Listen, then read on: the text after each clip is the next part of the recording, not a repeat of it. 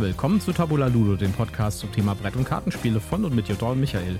Hier Teil 2 unserer Mini-Reihe Geschenkideen und Tipps für Weihnachten. Dieses Mal Experten und Kinderspiele.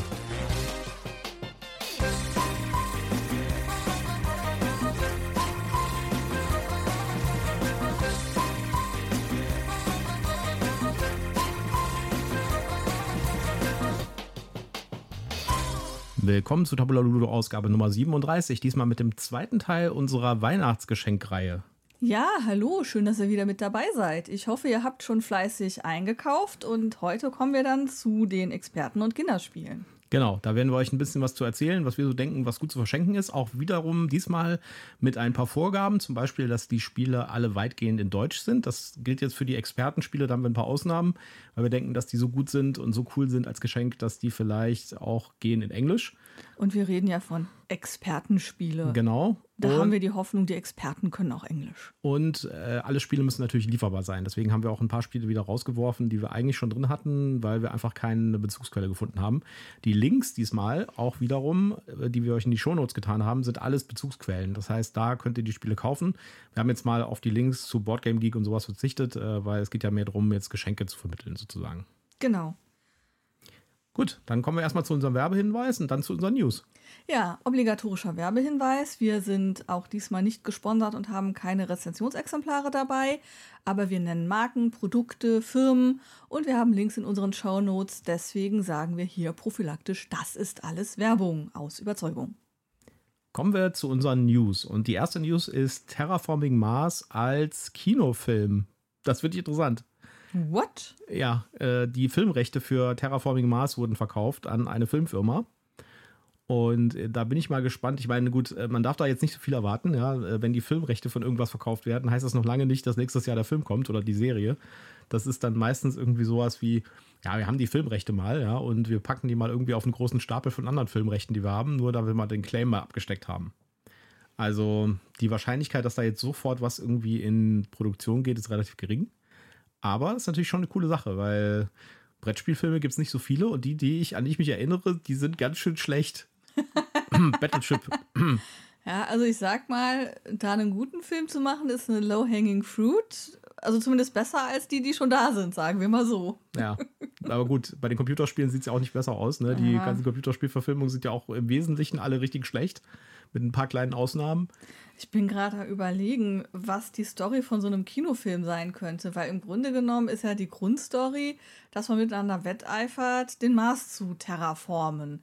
Da ist ja jetzt keine spannende Story in dem Sinne verfügbar, dass Unglücke passieren oder irgendwie halt so, so eine richtige Storyline von irgendeinem Helden irgendwie dabei ist. Naja, ich meine, du hast bei Terraforming Mars ja schon ein bisschen außergewöhnlicheres Thema, weil es mehr so um die Umweltaspekte geht und mehr darum geht, quasi über längere Zeit. Das spielt, spielt ja auch über mehrere Generationen sozusagen. Das mhm. ja ein, man spielt da ja quasi eine lange äh, Zeitlinie nach dass man quasi den Mars dann so langsam terraformt und irgendwie die Temperatur hochbringt und die äh, den Sauerstoff, Sauerstoff hochbringt, und sowas. Und ja. Trotzdem ist es natürlich schon interessant zu sagen, wieso hat man eigentlich die Filmrechte da verkauft oder gekauft, weil die Story selbst ist ja eigentlich schon relativ generisch und das Spiel selbst bringt ja auch keine Charaktere mit. Das meinte ich. Ja? Ich habe keine Charaktere, ich habe keinen Handlungsstrang in dem Sinne. Ich habe nur dieses, diesen Zeitablauf, wie ich sukzessive daran arbeite, äh, aus einer unwirtlichen äh, Marslandschaft eben eine bewohnbare äh, Atmosphäre zu kreieren. Genau.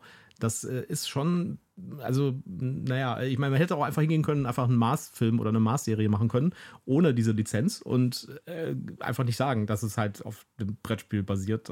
Also, ich also, ich meine, man, man kauft ja normalerweise dann so eine Buchserie oder sowas, weil man die Story haben will oder die Charaktere, die da drin definiert sind, oder weil man die Reichweite haben will. Also, das heißt, man weiß, dass dieses Buch von Millionen von Leuten gelesen wird. Ja, und ja, deswegen. Denken, boah, cool, das Buch hat mir Spaß gemacht, dann muss ich mal in den genau. Film gehen. Und ich weiß nicht so genau, also ich meine, Terraforming Mars ist schon ein sehr, sehr spannendes Spiel und hat auch eine sehr große Fanbasis und sowas, aber ob das wirklich so in den Massenmarkt reingeht, ja, ich weiß Glaube ich ja, frage ich zu Zweifel, ehrlich gesagt, mit der Schwere des Spiels, sage ich jetzt mal. Aber wer weiß, vielleicht hat da jemand ja eine geniale, geniale Idee im Kopf, die wir jetzt gerade noch nicht sehen. Ja, und ich meine, ich, wie gesagt, das ist jetzt ein bisschen. Wir hoffen gepickelt. immer auf gute Umsetzungen. Äh, genau, ich finde es gut, dass, äh, dass es vielleicht auch mal da einen auf einem Brettspiel basierenden Film oder Serie gibt. Und ich hoffe wirklich, dass, die, dass das dann auch gut wird, falls es irgendwann mal passiert.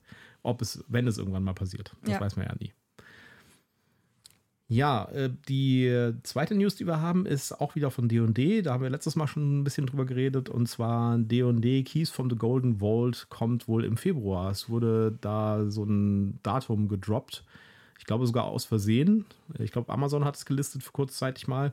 Auf jeden Fall äh, die das neue Abenteuerbuch von D&D kommt im, wohl im Februar, was ich eine coole Sache finde, weil Februar ist ja immer noch eine Zeit, kalte Jahreszeit, da kann man das gut benutzen, um das vielleicht ein bisschen zu überbrücken.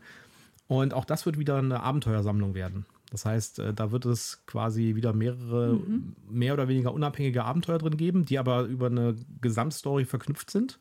Okay. Und beschrieben wurde das so ein bisschen wie Oceans 11 in der D&D-Welt, in, äh, in Waterdeep. Da bin ich mal gespannt. Das hört sich ja ganz ziemlich gut an. Okay, wir brauchen ein Pack von Dieben. Ja. Wir müssen alle umschulen auf Dieb. Ja, in der Tat. ich meine, der Keys von the Golden Vault sagt es ja schon so ein bisschen. Es Ja, geht wahrscheinlich irgendwie um Schatz finden. Mist, dann müssen wir alle umschulen und müssen Diebe werden. Ja.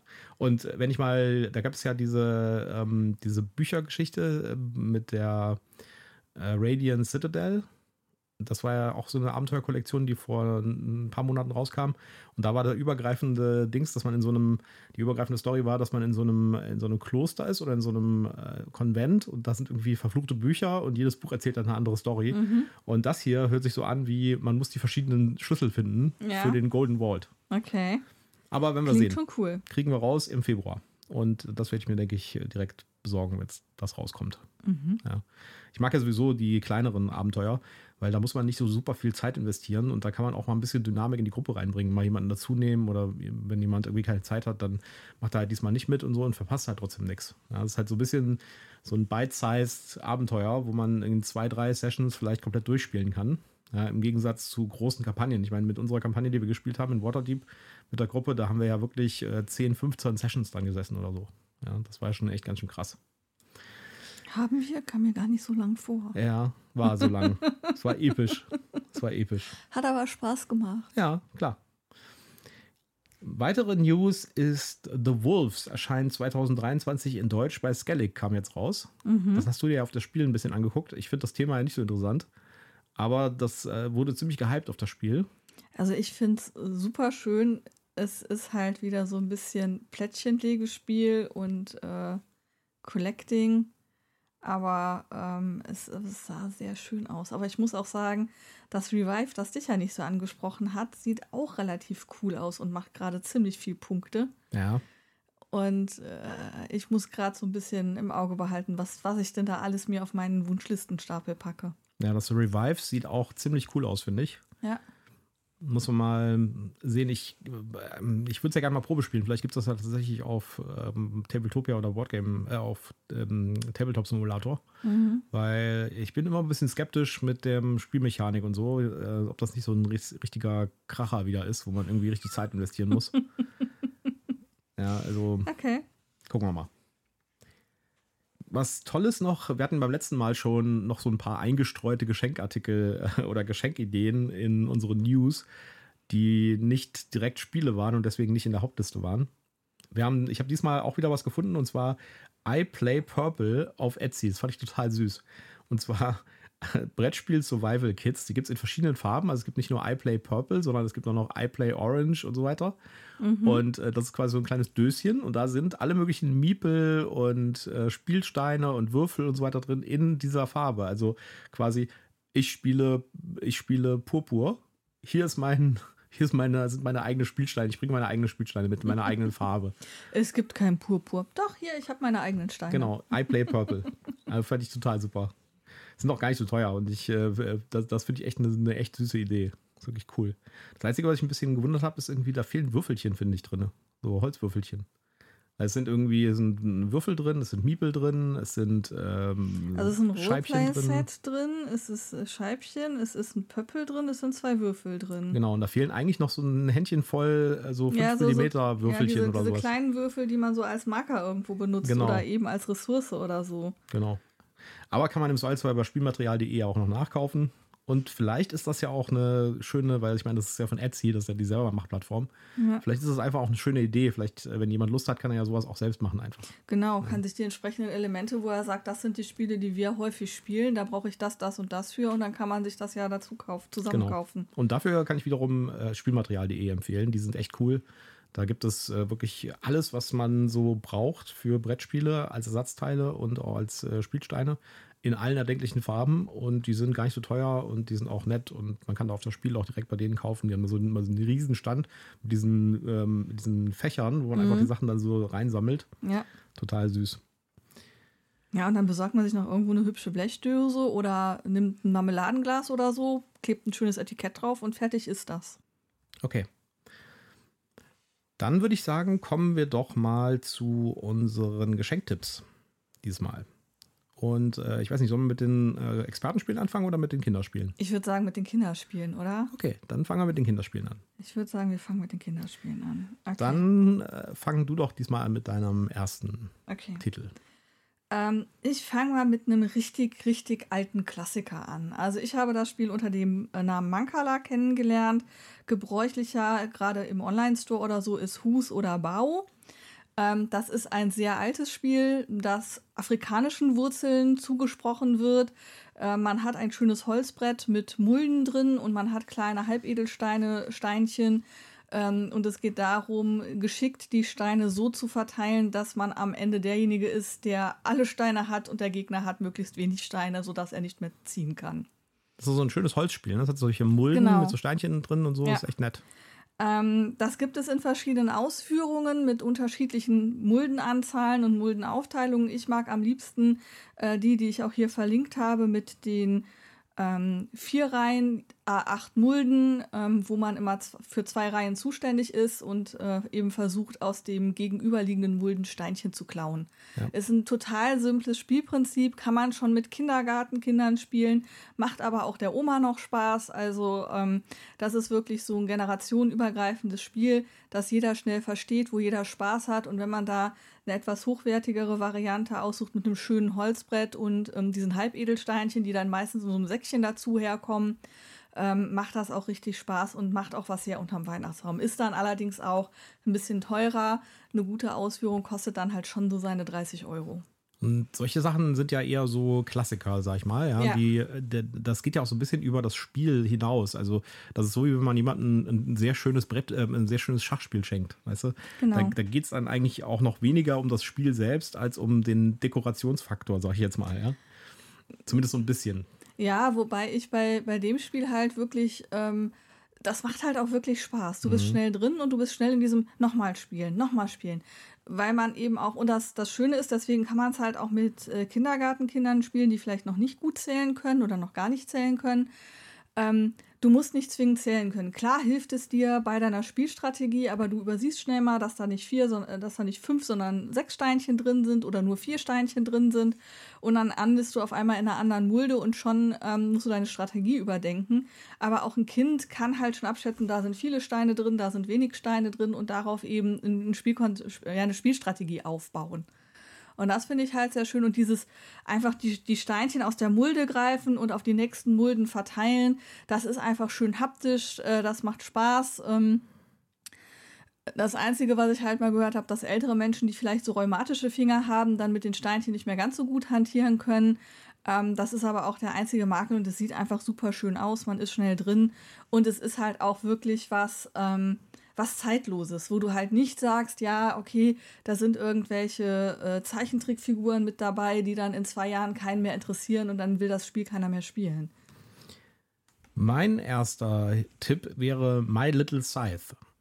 Das hört sich jetzt ein bisschen kompliziert an, aber es ist tatsächlich ein Kinderspiel, ist auch speziell für Kinder gemacht, sieht auch total kindgerecht aus, hat so Comicfiguren drauf mit so verschiedenen Tieren und so und ist eine Kinderversion von dem großen Scythe. Ja. ja. Das äh, Thighs äh, haben wir ja schon mal gespielt und äh, das ist eins meiner absoluten Lieblingsspiele. Ist so ein Hybrid aus Worker Placement und ja, ähm, Hexfeld-Strategie, würde ich sagen. Und ist, wie gesagt, ein ganz, ganz außergewöhnliches Spiel, finde ich. Und das äh, My Little Scythe ist quasi die Kinderversion davon. Die ist total runtergedampft auf ganz wenige Regeln und ähm, nimmt zum Beispiel diese ganzen Kampfsachen raus und ersetzt sie durch Tortenschlachten. Genau, Ja. Mann werfe mit Torte. Genau, aber da muss man natürlich erstmal genug Torten gesammelt haben. Richtig. Ja, äh, und äh, das ist ein Teil des, äh, des Spielkonzepts. Man muss die Torten sammeln, um dann die Tortenschlachten zu machen. Und ansonsten hat man halt Ressourcen, muss Ressourcen sammeln, muss seine Aktionen auswählen, muss seine Aktion noch aufleveln. Ist jetzt was, was jetzt nicht für ganz kleine Kinder geeignet ist, aber so ab acht würde ich sagen, ist es auf jeden Fall super geeignet und ist natürlich ein tolles Gateway-Spiel für das große Scythe. Das äh, große Scythe sieht sehr gruselig aus von außen. Also wenn man sich das anschaut, denkt man, oh Gott, das ist bestimmt ein saumäßig komplexes Spiel und es ist irgendwie so ein Kriegsspiel oder sowas. Das ist ja ganz furchtbar. Aber äh, da steckt ein total cooles, äh, fast schon Eurogame drin. Ja, also es geht gar nicht so sehr um den Kampf zum Beispiel, sondern es geht mehr ums Ressourcen sammeln und Ressourcen äh, ähm, äh, geschickt verteilen und äh, die, die Aktionen richtig einsetzen, die Aktionen richtig upgraden und sowas. Hat auch einen Area Control Aspekt. Hat auch einen Area Control Aspekt, ja. Äh, Das kommt natürlich die Hexfelder auch, ja. Und alle diese Sachen sind auch in dem kleinen ähm, für Kinder drin, aber in einer kindgerechten Version. Und das ist wirklich total nett gemacht. Und da sind auch solche Details noch drin, wie die, äh, die Spielminiaturen, die sind echt schön. Das sind so Ja. diese Tiere äh, als, als Miniaturen. Da gibt es eine Malanleitung, dass man irgendwie ähm, das mit den Kindern bemalen kann, vielleicht die Figuren und sowas. Da steht dann halt drin, wie die aussehen sollen, welche Farben man nehmen soll und so. Ist alles total nett. Und das kann ich also auf jeden Fall super empfehlen. Gibt es bei der Spieleoffensive. Das ist auf jeden Fall ein schönes Geschenk für so 8- bis 10-Jährige. Und das ist halt auch ein Spiel, wo die Erwachsenen auf jeden Fall sehr viel Spaß mit haben können. Das macht wirklich richtig Spaß. Und wenn man dann mal irgendwann ein bisschen älter geworden ist, kann man tatsächlich auf das große Scythe upgra upgraden. Und man hat quasi dasselbe Spiel, nur in einer deutlich größeren, deutlich breiteren Breitwandversion dann sozusagen. Also schöne, Ja. schöne Idee, das überhaupt zu machen, sag ich mal. Genau, ist jetzt mit Sicherheit nichts, wo man jetzt ein Kind, das gar keine Brettspiele spielt, direkt dran setzen sollte. Aber ähm, wenn das Kind schon mit Brettspielen so ein bisschen Umgang hatte, dann kann man da auf jeden Fall gut mit, äh, mit starten, ohne dass das Kind dann gleich völlig überfordert ist. Ja, My Little Scythe. Auch wenn der Titel ein bisschen sperrig ist für deutsche Leser, aber Ja, also oder ähm, Spieler. äh, ich habe auch schon ganz häufig Sküte gehört, weil es halt so geschrieben wird, aber es wird halt dann doch anders ausgesprochen. Ja. Okay. Meine Nummer zwei ist auch ein äh, kleines äh, Spiel, das man auch schon recht früh mit Kindern spielen kann. Es heißt My Gold Mine. Ähm, wir sind Zwerge, die in einer Goldmine unterwegs sind und versuchen, Goldnuggets zu sammeln. Problem bei der ganzen Geschichte, tief unten in der Höhle sitzt ein Drache und der kommt halt unter Umständen näher. Und wenn man dann zu nah am Drachen ist, dann ist man auch raus. Dann wird man vom Drachen quasi gefressen. Und das Schöne ist, es ist so eine Kartenreihe und der Drache kommt immer näher, immer von einer Karte zur nächsten und so. Ja. Und total cool. Auch die Grafik ist halt so Pixar-mäßig, ja. Ja, es, es, es sieht einfach total schön aus. Es ist relativ simpel vom Spiel aus. Man hat eben seine, ich weiß nicht, ich glaube, es sind zehn Karten. Auf der einen Seite ist der Einstieg in die Mine, auf der anderen Seite ist der Drache. Man hat zwei Stapel Karten, wo man sich dann halt immer entscheiden muss, ähm, möchte ich jetzt hier weiter in die Höhle vordringen und damit eben Goldnuggets äh, sammeln oder äh, mich vielleicht auch zurückziehen. Das kann ich eben auch tun. Ähm, ich habe so ein paar Effekte, dass ich die Position mit einem anderen tauschen kann oder einfach die Position von zwei anderen Spielern tauschen kann. Ähm, und ich kann halt Goldnuggets sammeln. Das Problem ist, wenn ich mich halt fürs Nuggets sammeln entscheide, kommt halt irgendwann eine Drachenkarte, die dann sagt, so, und jetzt kommt der Drache näher. Und das kann dann auch schon mal passieren, dass der nicht nur eins näher kommt. Wenn die Karten entsprechend gemischt sind, kommt er auch zwei oder drei näher. Und dann ist man ganz schnell auf einmal direkt vorm Drachen. Ja, und das Gemeine ist, es gibt ja auch noch Karten, mit denen kann man seinen Mitspieler in die Pfanne hauen. Ja? Genau, genau. Das, äh, das, das, das kann also äh, schon ganz schön gemein werden, das Spiel. Aber äh, es ist halt immer noch total niedlich und es ist halt ein Push-Your-Luck-Spiel. Das heißt, man zieht irgendwie, muss ich überlegen, ziehe ich jetzt noch eine, ziehe ich jetzt noch eine? Traue ich mich Ja, noch ein trau ich Nugget zu noch nehmen? eine? Und, am Ende geht es natürlich darum, wer ist aus der Höhle rausgekommen und hat dann die meisten Nuggets. Genau. Also sehr schönes Spiel. Ich finde die Grafik vor allen Dingen total cool, weil die halt so, äh, so ein bisschen Shrek-Vibes verteilt, würde ich sagen, ja. Also für mich sieht der Drache ja aus wie Elliot das Schmunzelmonster. Ja, oder so. also auf jeden Fall diese klassischen äh, Ja, Zeichentrick-Animationsfilme. diese, diese alten klassischen ist Zeichentrickfilme, auf ja. jeden Fall echt schön.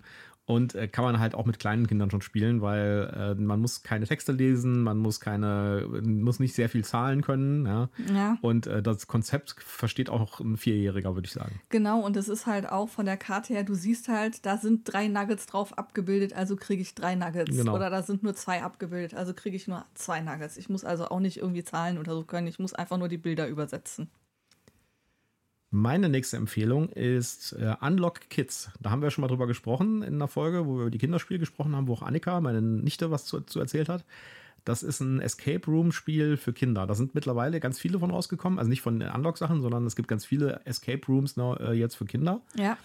Äh, das war so äh, gefühlt, fand ich, war, glaube ich, war das so eins der zumindest in den ersten, die so mhm. rauskamen. Ich glaube, es, es gab damals auch schon andere, aber es sind jetzt auf jeden Fall noch deutlich mehr geworden. Wenn ich hier so rüber gucke, liegt da auch noch eine so eine Escape-Box für Kinder mit Dinosauriern, die wollen wir am Weihnachten wahrscheinlich spielen.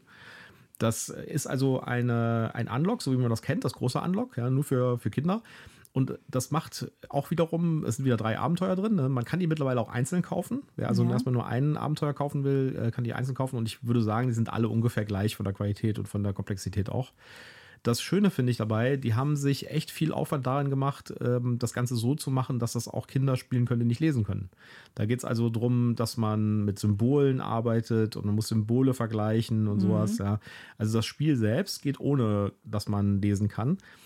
Wenn man das Spiel allerdings spielen will, sollte jemand dabei sein, der lesen kann, weil äh, die Karten rauszusuchen aus dem Stapel heißt halt immer noch Karten von 1 bis 50 nummerieren, äh, die Nummern, die Zahlen lesen zu können und dann halt die richtige Karte zu finden. Und du das brauchst, halt, glaube ich, auch einen Spielleiter, oder? Der so ein bisschen organisiert ja, und, und, steuert. Das hatten wir damals gesagt. Das war meine Erfahrung. Ich hatte es mit Annika erst einfach blind gespielt, einfach aus mhm. der Packung direkt raus, ja, den ersten Fall.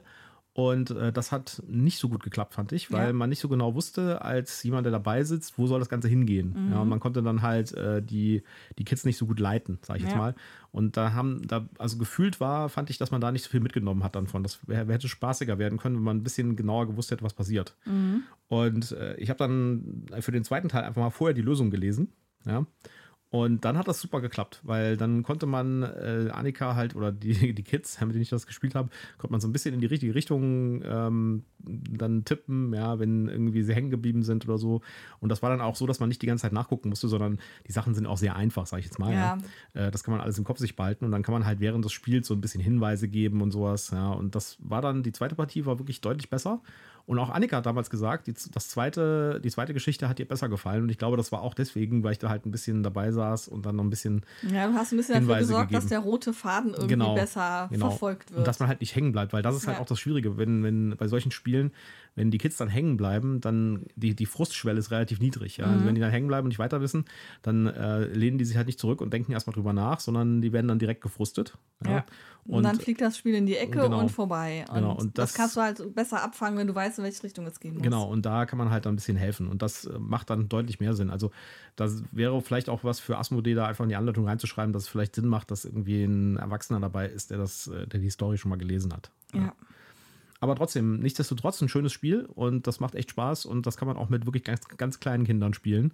Und bei diesen Escape-Rumspielen ist es ja auch so, dass es nicht so schlimm ist, wenn einer jetzt mal aussteigt ja, und keine Lust mehr hat. Mhm. Und dann äh, können die anderen, die das spielen, trotzdem weiterspielen, ja, ohne dass es irgendwie eine Unterbrechung gibt. Und du hast das jetzt, äh, du und drei Kids gespielt. Ja. Ähm, war das eine gute Zahl oder meinst du, äh, mehr geht auch oder weniger wäre besser? Ja, das kommt, glaube ich, auch auf die Kids an. Also mhm. wenn die sehr, äh, wenn, wenn die sehr laut sind, sag ich jetzt mal, und da irgendwie alle mit reinreden, kann das natürlich auch schnell chaotisch werden am Tisch.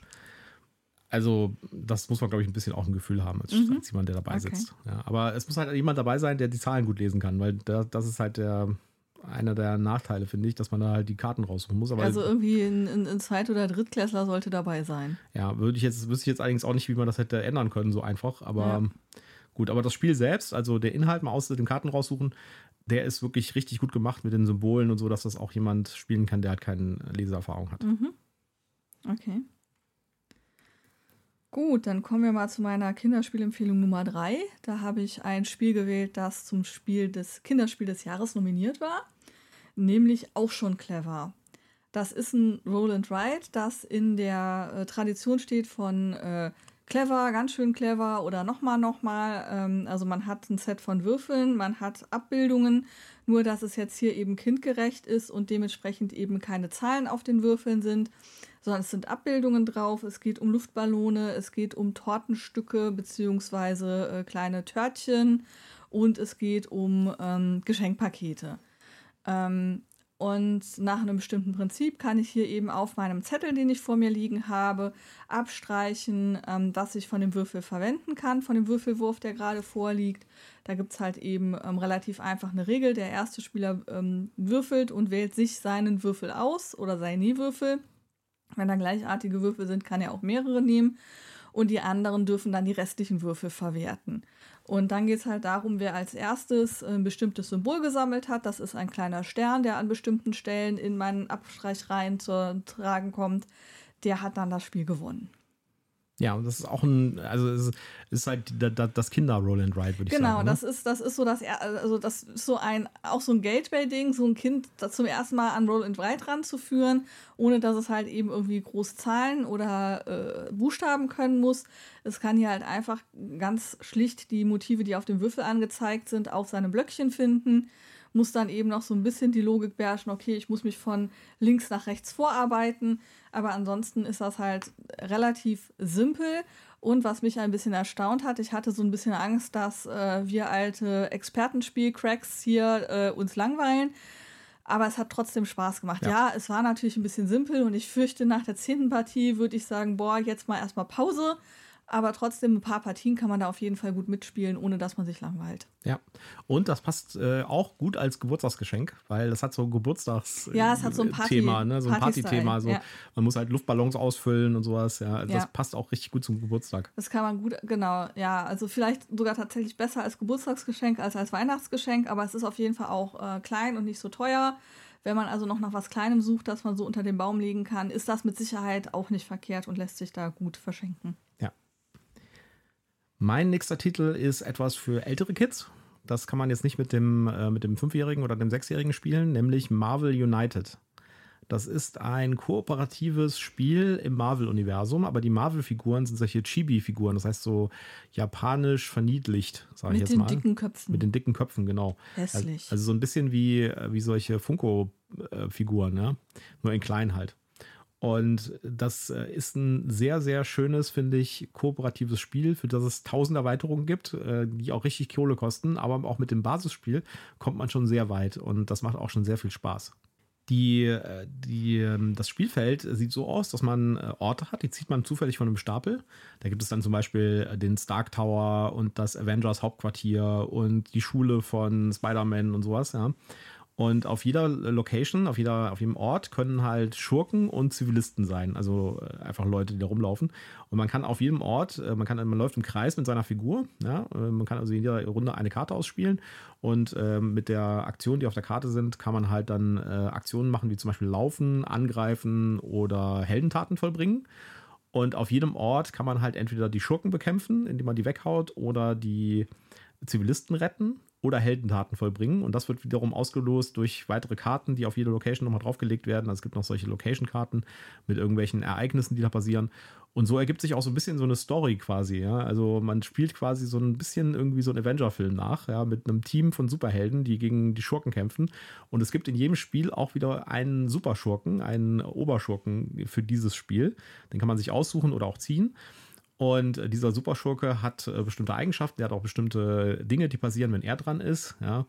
Also so ein typisch klassisches kooperatives Spiel, aber sehr niedlich gemacht, äh, sehr schön im Marvel-Universum integriert. Äh, man hat so das Gefühl, man erlebt so ein bisschen so eine kleine Superhelden-Film-Story. Äh, ja, so ein Comic-Stripe halt. Genau. Den baut man sich auch quasi, indem man die Figuren immer aneinander reiht, genau. die Karten, die, die Karten, man gespielt also hat. Alle Karten, die man ausspielt, bleiben quasi auf dem Tisch liegen und werden aneinandergereiht.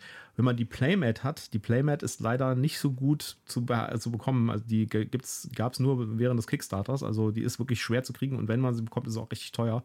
Und auch richtig groß, da braucht man einen ja, großen Tisch für. Aber wenn man die Playmat hat, ähm, dann legt man die Karten in so einer runden, in so einem Kreis um das Spielfeld drumherum und das sieht dann hinterher aus wie so ein Comicstrip. Also ist echt schön gemacht. Ist jetzt, sag ich mal, nicht komplett gewaltfrei, aber es hat halt diese Comic- Geschichten, ja, also ja. man haut halt irgendwie Schurken weg und sowas, ja, und dann kommt irgendwie der, äh, der, der Red Skull oder sowas und den muss man dann weghauen und so. Also ähm, ist auf jeden Fall für Kinder geeignet, vielleicht so ab 10, würde ich sagen, mhm. ja, und ist eigentlich so das, äh, das, das richtig schöne Weihnachtsgeschenk, ähm, wo man, was man halt so einem 10-, 11-Jährigen, der Marvel cool findet, der auch vielleicht Spiele gut findet und so, dem kann man sowas schenken und dann kann man das auch spielen. Man hat als Erwachsener auf jeden Fall auch damit Spaß. Ja, also wir hatten mega viel Spaß was vielleicht noch mal so ein bisschen zu überlegen ist, äh, ist, welche Helden gibt es denn in dem äh, Basispack und welche gibt es in irgendwelchen Zusatzpacks. Ähm, wenn man da ein sehr wählerisches Kind hat, kann das schon mal in die Hose gehen, weil der falsche Held dann da drin ist. Genau, die, äh, das Basisspiel enthält halt ein Set von Helden. Ich weiß jetzt nicht genau welche, müsst ihr mal selbst nachgucken. Und dann gibt es halt Erweiterungen, wie zum Beispiel eine Guardians of the Galaxy Erweiterung und es gibt eine Spider-Man Erweiterung und es gibt eine äh, Tor-Erweiterung. Ja, und in jeder Erweiterung sind halt neue Helden drin mit ihrem eigenen Decks ja, und äh, neue Schurken, die auch thematisch dazu passen, die auch aus den Filmen dann entsprechend bekannt sind ja, oder aus den Comicstrips und äh, neue Orte. Ja, mhm. Und äh, so kann man halt das Ganze auch so ein bisschen, also man kann dann sagen, okay, wir machen jetzt mal die Guardians of the Galaxy äh, Spielrunde, ja. Dann spielen wir gegen einen der Schurken aus den Guardians-Filmen, wir spielen alle die Guardians-Charaktere und so, ja. Und äh, unterstützen uns gegenseitig mit unseren Karten, die wir ausspielen und sowas und äh, schlagen die Schurken in die Flucht. Ja, oder man kann halt wirklich wild durcheinander mischen und sagen, okay, dann bist du halt Star-Lord und ich bin aber trotzdem äh, Captain Black, America. Äh, Captain America, genau. Und dann äh, versucht man halt so gemeinschaftlich den Bösewicht zu besiegen. Genau. Also schönes Spiel für etwas ältere Kinder und äh, auch ein sehr schönes Spiel für Erwachsene. Ja, definitiv. Okay, dann sind wir jetzt bei meiner Nummer 4 für Kinderspiele. Das Oje-Spiel, sage ich da jetzt mal. Wieso? Erzähl mal. Fangen wir an. Ja, äh, ich habe ähm, ein Spiel ausgesucht, das wir letztes Jahr auf der Spielemesse in Essen äh, gesehen haben und was dein Bruder dann auch gleich als Geschenk für die Annika mitgenommen hat. Ich glaube, ich habe das als Geschenk für die Annika mitgenommen. Okay, wir haben es, also Annika hat es auf jeden Fall geschenkt bekommen. Ähm, und ähm, es geht darum, dass es Zutaten für eine Monstersuppe gibt. Die sind in einem, jeder hat seinen eigenen Beutel, wo diese Zutaten drin sind. Das Spiel heißt übrigens Monstersuppe. Habe ich das nicht gesagt? Nein, das hast du nicht gesagt. Das Spiel heißt Monstersuppe, Entschuldigung.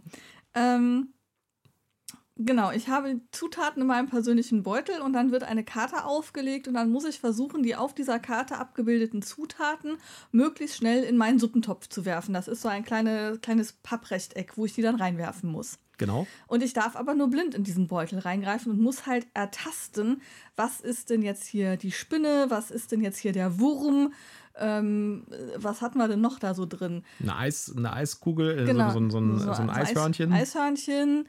Äh, also es sind äh, durchaus Sachen, die man. Der Augapfel. Der Augapfel, ja, also es sind, sind Sachen, die man so in so einer Monstersuppe erwartet und manche, die man halt auch in einem normalen Gericht erwarten würde, aber es ist halt eine Monstersuppe. Ja, Augapfel haben wir natürlich jedes Mal, wenn wir sonntags kochen. Ja, genau.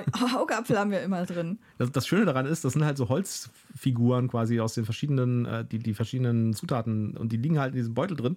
Man muss in diesen Beutel reingreifen und dann halt so fühlen was, welches ist jetzt das Richtige, welches ist jetzt der Wurm? Und der Wurm und die Schlange auseinanderzuhalten, ist keine einfache Angelegenheit, sage ich jetzt mal. Ja. Und äh, dann muss man halt richtig ziehen und wer halt falsch zieht, der bekommt halt einen genau. Minuspunkt. Genau. Wer als, wer als erstes, äh, meistens sind es so drei Zutaten, wer als erstes alle drei Zutaten in seiner Suppe hat, äh, hat dann irgendwie gewonnen. Und wer dann als, also wenn mehrere spielen, kann, glaube ich, der zweite noch Punkte kriegen. Und äh, es werden mehrere Runden gespielt und wer dann am Ende die meisten Punkte hat, der hat dann gewonnen. Ja, ich hatte, also jetzt sind wir in der Sektion angekommen, Spiele, die am besten die Kids alleine spielen, wo man sich als Erwachsener eigentlich mehr oder weniger blamiert, wenn man das mitspielt. Da kommen gleich noch zwei andere, die genauso sind, ja, wo ja. man sagt, äh, vielleicht äh, blamiere ich mich da lieber nicht, ja. Äh, aber das ist auf jeden Fall ein sehr schönes Spiel. Andererseits ist das für die Kids natürlich auch ein Erfolgserlebnis, wenn sie besser sind als Mama oder Papa oder der Onkel und die Tante. Ne? Und ähm, das, das ist natürlich auf jeden Fall ein Spiel, das man mit sehr kleinen Kindern spielen kann. Die haben ja. alle Spaß dabei. Und da geht es ja ums Fühlen und nicht so und nicht ums Lesen oder sonst irgendwas. Und es geht im Prinzip eigentlich auch nicht um irgendwie die, äh, die Punkte oder so. Es geht darum, wer tut jetzt genau in diesem Moment am schnellsten die Eistüte aus dem, aus, aus dem, dem Beutel, Beutel ziehen. ziehen. Ja. Und äh, da machen dann auch die Omas mal mit unter Umständen, weil das ja. halt auch nicht so kompliziert ist und so, ja. Ah, und genau, äh, wenn, wenn man dann äh, fertig ist und es nicht schneller, schnell geschafft hat, kommen noch so Zusatztokens in die Suppe rein, die dann nachher alle mit in den Beutel kommen, sodass man immer mehr Kruschkram in seinem Beutel genau, drin hat. Genau. Sodass es immer schwieriger wird, das Richtige zu finden. Ja, also auf jeden Fall ein super schönes Spiel. Ist leider nicht so ganz günstig, aber das kann man auch ein bisschen nachvollziehen, weil da halt so Holzfiguren drin sind für, ja. die, äh, für die Zutaten und so. Und es halt auch, sind halt auch Beutel drin, richtige Stoffbeutel und so. Das ist echt schöne Ausstattung.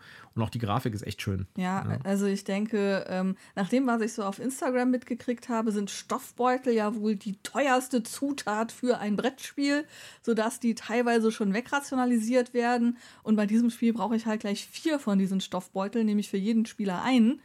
Ähm, und das äh, macht das Spiel dann wahrscheinlich äh, besonders teuer. Und ich könnte vermuten, dass es auch in einer eher kleinen Auflage erstmal rausgekommen ist. Ein Vorteil bei diesem Spiel ist, wenn ihr die englische Version findet, könnt ihr die auch kaufen, weil äh, die, das Spiel ist komplett sprachneutral genau. und die Anleitung ist auch so easy, dass ihr das auch, glaube ich, versteht, wenn das in Englisch. Ich glaube, ich würde die auch verstehen, wenn die in Französisch oder in Spanisch da wäre. ja, und im Zweifelsfall guckt man sich ein Video an. Ich glaube tatsächlich sogar, dass ich damals für Annika die englische Version gekauft habe. Ja, wir hatten die weil englische ich glaube, die gab es damals noch nicht ja. auf Deutsch, aber mittlerweile gibt es das noch auf Deutsch. Ja.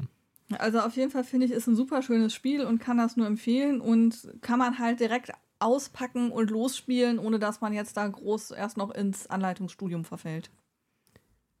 Meine vorletzte Empfehlung ist etwas, äh, wo meine Mutter schon, äh, glaube ich, mehrere Dutzend von diesen Dingern gekauft hat. Ja. Das war sehr lustig. Nämlich Fröschis. Das ist ein ganz einfaches Kartenspiel von Amigo, aber es macht echt Spaß und die Kids haben super Spaß damit. Also es geht im Prinzip darum, man hat äh, eine, eine Zahlenreihe von Karten, 1 bis 8 und man nimmt eine Karte vom Stapel in seinem Zug, deckt die auf, da steht eine Zahl drauf, zwischen 1 und 8 und dann äh, legt man die an eine bestimmte, eine, eine beliebige Stelle in seiner nee, Zahl. man legt die an die Stelle, die zahlenmäßig passt. Ah, also stimmt, du hast genau, erstmal, du hast die acht Karten, die sind verdeckt vor dir liegen. Ja. Und du ersetzt jetzt die verdeckte Karte durch die Karte mit der richtigen Zahl von der Position, wo die äh, genau. Karte Und dann äh, nimmst du die Karte, die da gelegen hat genau. und deckst die auf. Genau, und guckst, ob du die vielleicht auch noch einbauen kannst. Wenn da jetzt aber schon, wenn du jetzt zum Beispiel die 7 hast und in einer Reihe ist die 7 schon aufgedeckt, dann kannst du die Karte nicht gebrauchen. Dann genau. musst du sie ablegen. Genau. Ist jetzt kein Strategiemonster, dieses Spiel, sag ich jetzt mal, ja.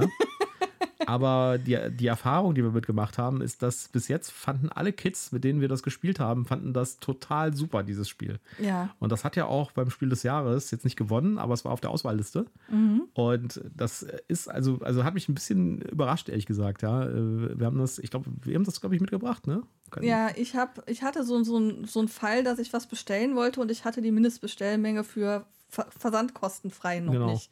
Und dann fiel mir dieses Fröschis ein, wo ich dachte, das ist das perfekte Spiel, um es mit Annika zu spielen. Mhm. Und ich wusste ja, dass die in absehbarer Zeit zu meinem Geburtstag kommen würden und ich da irgendwas brauche, um die beschäftigt zu halten und habe das da dann ausgepackt. Und das ist ja auch ein günstiges Spiel. Das kostet, glaube ich, auf Amazon im Moment irgendwie 6 Euro oder sowas. Ja. Ja. Und ähm, dann haben wir das gespielt und Annika war hin und weg und deine Mutter signalisierte dir so im Hintergrund, bestell das mal für uns, bestell das mal für uns. Ja, und mittlerweile ging das irgendwie mehrmals so. Und ich glaube, ich habe mittlerweile vier oder fünf von diesen Dingern irgendwie mir schicken lassen und weitergegeben. Also äh, da wurden viele Kinder mit beglückt und ich glaube, das äh, ist auch ein schönes Spiel. Ich weiß, also, also ich habe es schon mal mitgespielt, ja. Ich fand es jetzt aber, ich fand es okay und äh, es ist eigentlich, also ich glaube, das Spaßige daran ist zu sehen, wie viel Spaß die Kids daran haben, irgendwie die Zahlen abzuzählen und so, als man selbst beim Spielen Spaß hat, würde ich sagen. Aber ja, gut. also ich meine, es hat natürlich ähm, einen gewissen Reiz. Äh, einerseits siehst du, wie, wie das Kind, das lernt dann ja auch ein Stück weit die Zahlen nochmal besser Ja. und, und von 1 bis 8 zählen und welche Reihenfolge die Zahlen haben. Und dann ist natürlich auch immer der Jubel groß, wenn du einen von den Jokerfröschen ziehst Mhm. und die Enttäuschung groß, wenn du dann so Abfall aus dem Fluss ziehst und dann da so eine Blechbüchse auf einmal hast oder so, die du gar nicht gebrauchen kannst und direkt wieder raus Ja. bist. Und dann ist es halt so ein Wettrennen, wer kriegt am ersten seine Zahlenreihe voll. Und ja, gut, es ist natürlich für uns äh, nicht gerade das spannendste Spiel, aber das ist was, wo ich sage, ja, das kann man in Partien auf jeden Fall mitspielen. Ähm, auf jeden Ja, Fall auf jeden besser. Fall, also das, das ist halt so ein Spiel, wo ich, wo ich denken würde, wenn ich das im Regal sehen würde, würde ich sagen, ja, das ist eins von tausend anderen Dingern da. Aber irgendwie ist genau dieses, kommt richtig cool an bei den Kids. Ja, und äh, also, ja. Also wenn ihr irgendwas sucht als Mitbringspiel für ganz kleines Geld, dann ist, glaube ich, das wirklich eine gute Idee. Ähm, lasst euch nicht täuschen, das Cover sieht sehr unspektakulär aus und so, ja, und sieht aus wie tausend andere von diesen Mitbringspielen, aber das ist richtig cool. Das ist richtig gut, da können wir eine richtig äh, überzeugte Empfehlung für geben. So. Ja, dann kommt ein letztes und da sind wir wieder bei so einem Spiel, was man am liebsten, am besten mit den Kids, also was man am besten die Kids alleine spielen lässt. Genau, ich habe mich für meine letzte Empfehlung für Geistesblitz entschieden. Ähm, auch wenn ich, wie du selber auch gerade schon sagst, nicht besonders gut in diesem Spiel bin, aber es äh, macht dann doch irgendwo Spaß und vor allem die Kids haben Spaß. Was, äh, worum geht es in dem Spiel? Man hat verschiedene Holzelemente. Ich glaube, wir haben das auch irgendwann schon mal vorgestellt. Ja, ich Ähm, glaube, wir hatten das in unserer Kinderspielfolge. Genau. Ähm, also man hat verschiedene Holzelemente, einen Sessel, ein äh, Gespenst, eine Weinflasche, eine Maus und die haben alle auch eine, ein Buch, die haben alle eine bestimmte Farbe. Und ähm, die werden im Kreis auf dem Tisch aufgestellt und dann wird eine Karte aufgedeckt. Und ähm, jetzt muss man blitzschnell erkennen, ob jetzt eine dieser Gegenstände mit der richtigen Farbe auf der Karte abgebildet ist. Dann muss man diesen Gegenstand greifen. Oder, was sehr viel häufiger ist, dass die Gegenstände, die auf der Karte abgebildet sind, die falsche Farbe haben und ich quasi das rausfinden muss, wo sowohl die Farbe als auch das Bild fehlt. So, wenn ihr das jetzt nicht verstanden habt, dann seid ihr nicht alleine. Vertraut mir, Kids verstehen das bei der ersten Erklärung und ziehen euch gnadenlos ab. Ja, die erfassen sofort, okay, es ist zwar ein Buch da, aber das ist rot und es müsste blau sein. Und es ist äh, eine Weinflasche da, die ist aber weiß und die müsste grün sein. Aber es ist äh, weder der Geist da, noch ist die Farbe weiß da. Also muss ich mir den Geist schnappen. Also ich finde, dieses Spiel zu spielen als Erwachsener gegen zum Beispiel Annika macht keinen Spaß. Ja, ja es ist ein bisschen traurig. Man, man wird abgezogen. Also ich hatte bei meiner allerersten Partie eine Ehrenkarte, zu, äh, eine Karte zur Ehrenrettung irgendwie erwischt, während Annika so einen Riesenstapel vor sich hatte und Jakob und Emma hatten auch immerhin noch ein paar Karten vor sich. Du hattest auch noch ein paar Karten, aber ich hatte nur eine einzige Karte und fühlte mich ziemlich lost. Ja. Bei der zweiten Partie hat es dann schon was besser geklappt, aber es ist es ist voll, äh, es, es erfordert irgendwie eine Wahrnehmungsfähigkeit, die mir irgendwie abhanden gekommen ist. Ist halt so ein bisschen auch wie Monstersuppe, ne? Es ist sprachneutral, das heißt, es ist völlig egal, welche Sprachversion man davon kauft. Ja. Und äh, es ist so ein Spiel, was halt jeder spielen kann. Der muss nicht lesen können, der muss keine Zahlen können. Äh, das kann man mit kleinen Kids spielen, die verstehen sofort, was, was damit gemeint ist. Und das kann man auch mit den Omas spielen dann.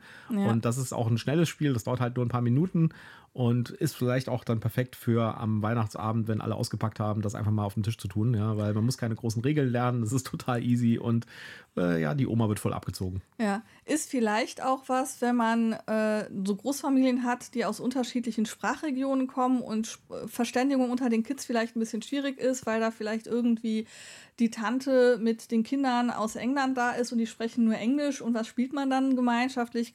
Da kann man nichts falsch mitmachen, weil man muss den Kids einmal die Regeln in ihrer Sprache erklären und dann können die da alleine spielen und wissen genau, was Sache ist. So, meine letzte Empfehlung für Kinderspiele ist tatsächlich sehr ähnlich zu dem äh, Geistesblitz, nämlich äh, Rette die Robbe oder in Englisch Pick a Seal.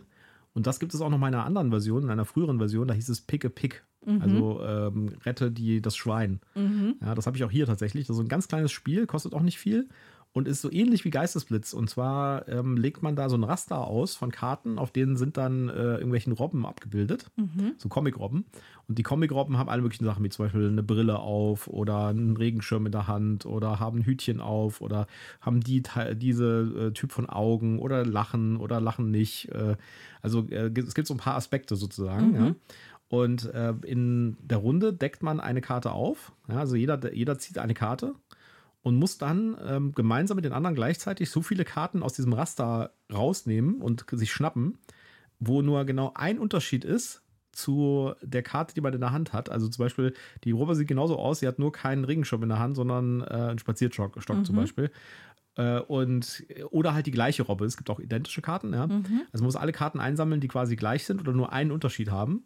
Und wer die meisten Karten halt sammelt über mehrere Runden, hat halt gewonnen. Das, das ist das ganze Spiel. Oh Gott. Ja.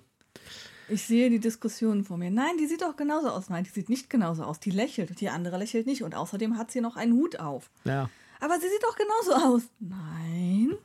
ja, das ist also auf jeden Fall auch so ein Spiel, was man die Kids alleine spielen lässt, mhm. weil da könnte man sich blamieren bei. Aber es macht echt Spaß, weil äh, das ist halt auch ein schnelles Actionspiel. Man muss ganz schnell irgendwie Karten zugreifen und sowas, ja. Genau wie äh, Geistesblitz auch. Es geht auch um Schnelligkeit.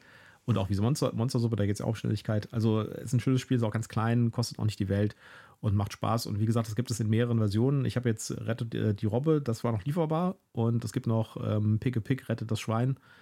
Ähm, das gibt es, ähm, also das habe ich jetzt nicht mehr gefunden, dass es irgendwo lieferbar ist, aber quasi dasselbe Spiel. Mhm. Nur in einer anderen Tierart. Ja, das waren die Kinderspiele. Ich, ich habe noch zwei Spiele, von denen ich auch leider den Titel nicht weiß, aber vielleicht findet den ja jemand. Ja, und die sind auch, glaube ich, nicht lieferbar im Moment, aber ich will die trotzdem erwähnen, weil das tolle Kinderspiele sind. Und zwar das eine ist äh, die, das Insel, die Insel der Monstermasken. Ja, mhm. das ist so ähnlich wie Pick a Pick. Man legt also auch ein Raster aus, ja, und dann zieht man eine Karte und muss, da sind dann so Monster drauf abgebildet, die Grimassen machen, ja. Und äh, man, man, eine Karte, die Karte, die man zieht, ist identisch mit einer Karte, die auf dem, äh, die auf dem Raster liegt. Und äh, dann äh, muss derjenige, der die Karte gezogen hat, die, Achtung, halte ich fest, die Grimasse machen von Oh dem Gott. Monster auf der Karte. Und die anderen müssen rausfinden, welche Karte er die Grimasse macht. Fand ich total super. Habe ich auch den Kids geschenkt, fand die auch total super. Das ist allerdings schon ein paar Jahre her. Das war auf das Spiel vor drei oder vier Jahren oder sowas. Und äh, das war damals auch bei, äh, bei Annika und den Kids war das der totale Hit. Ja, das fand ich total super, klar. Und auch das wieder was, wo man sich sehr blamieren kann als, äh, als, als Erwachsener. Das andere Spiel, da weiß ich leider den Titel nicht, aber das findet ihr mit Sicherheit auch raus. Und zwar war das so ein, das war eigentlich kein Spiel, sondern es war eher so eine Art Aktion oder Aktivität. Und zwar war das äh, so, ein, so, ein, so ein Plastikgestell, in dem war ein Luftballon eingespannt. Ja? Und äh, da waren so Mikado-Stäbchen aus Plastik mit einer stumpfen Spitze, die so an der Seite immer in diesen Luftballon reinge, reingestochen ge, ge, gestochen haben quasi. Und die gehalten wurden von diesem Plastikgeschirr. Äh, Mhm. Dings. Und jedes von diesen, äh, von diesen äh, Stäbchen hatte eine Farbe.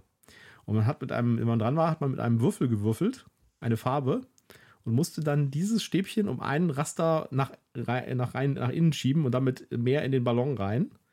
Und bei demjenigen, bei dem der Ballon geplatzt ist, der hat verloren.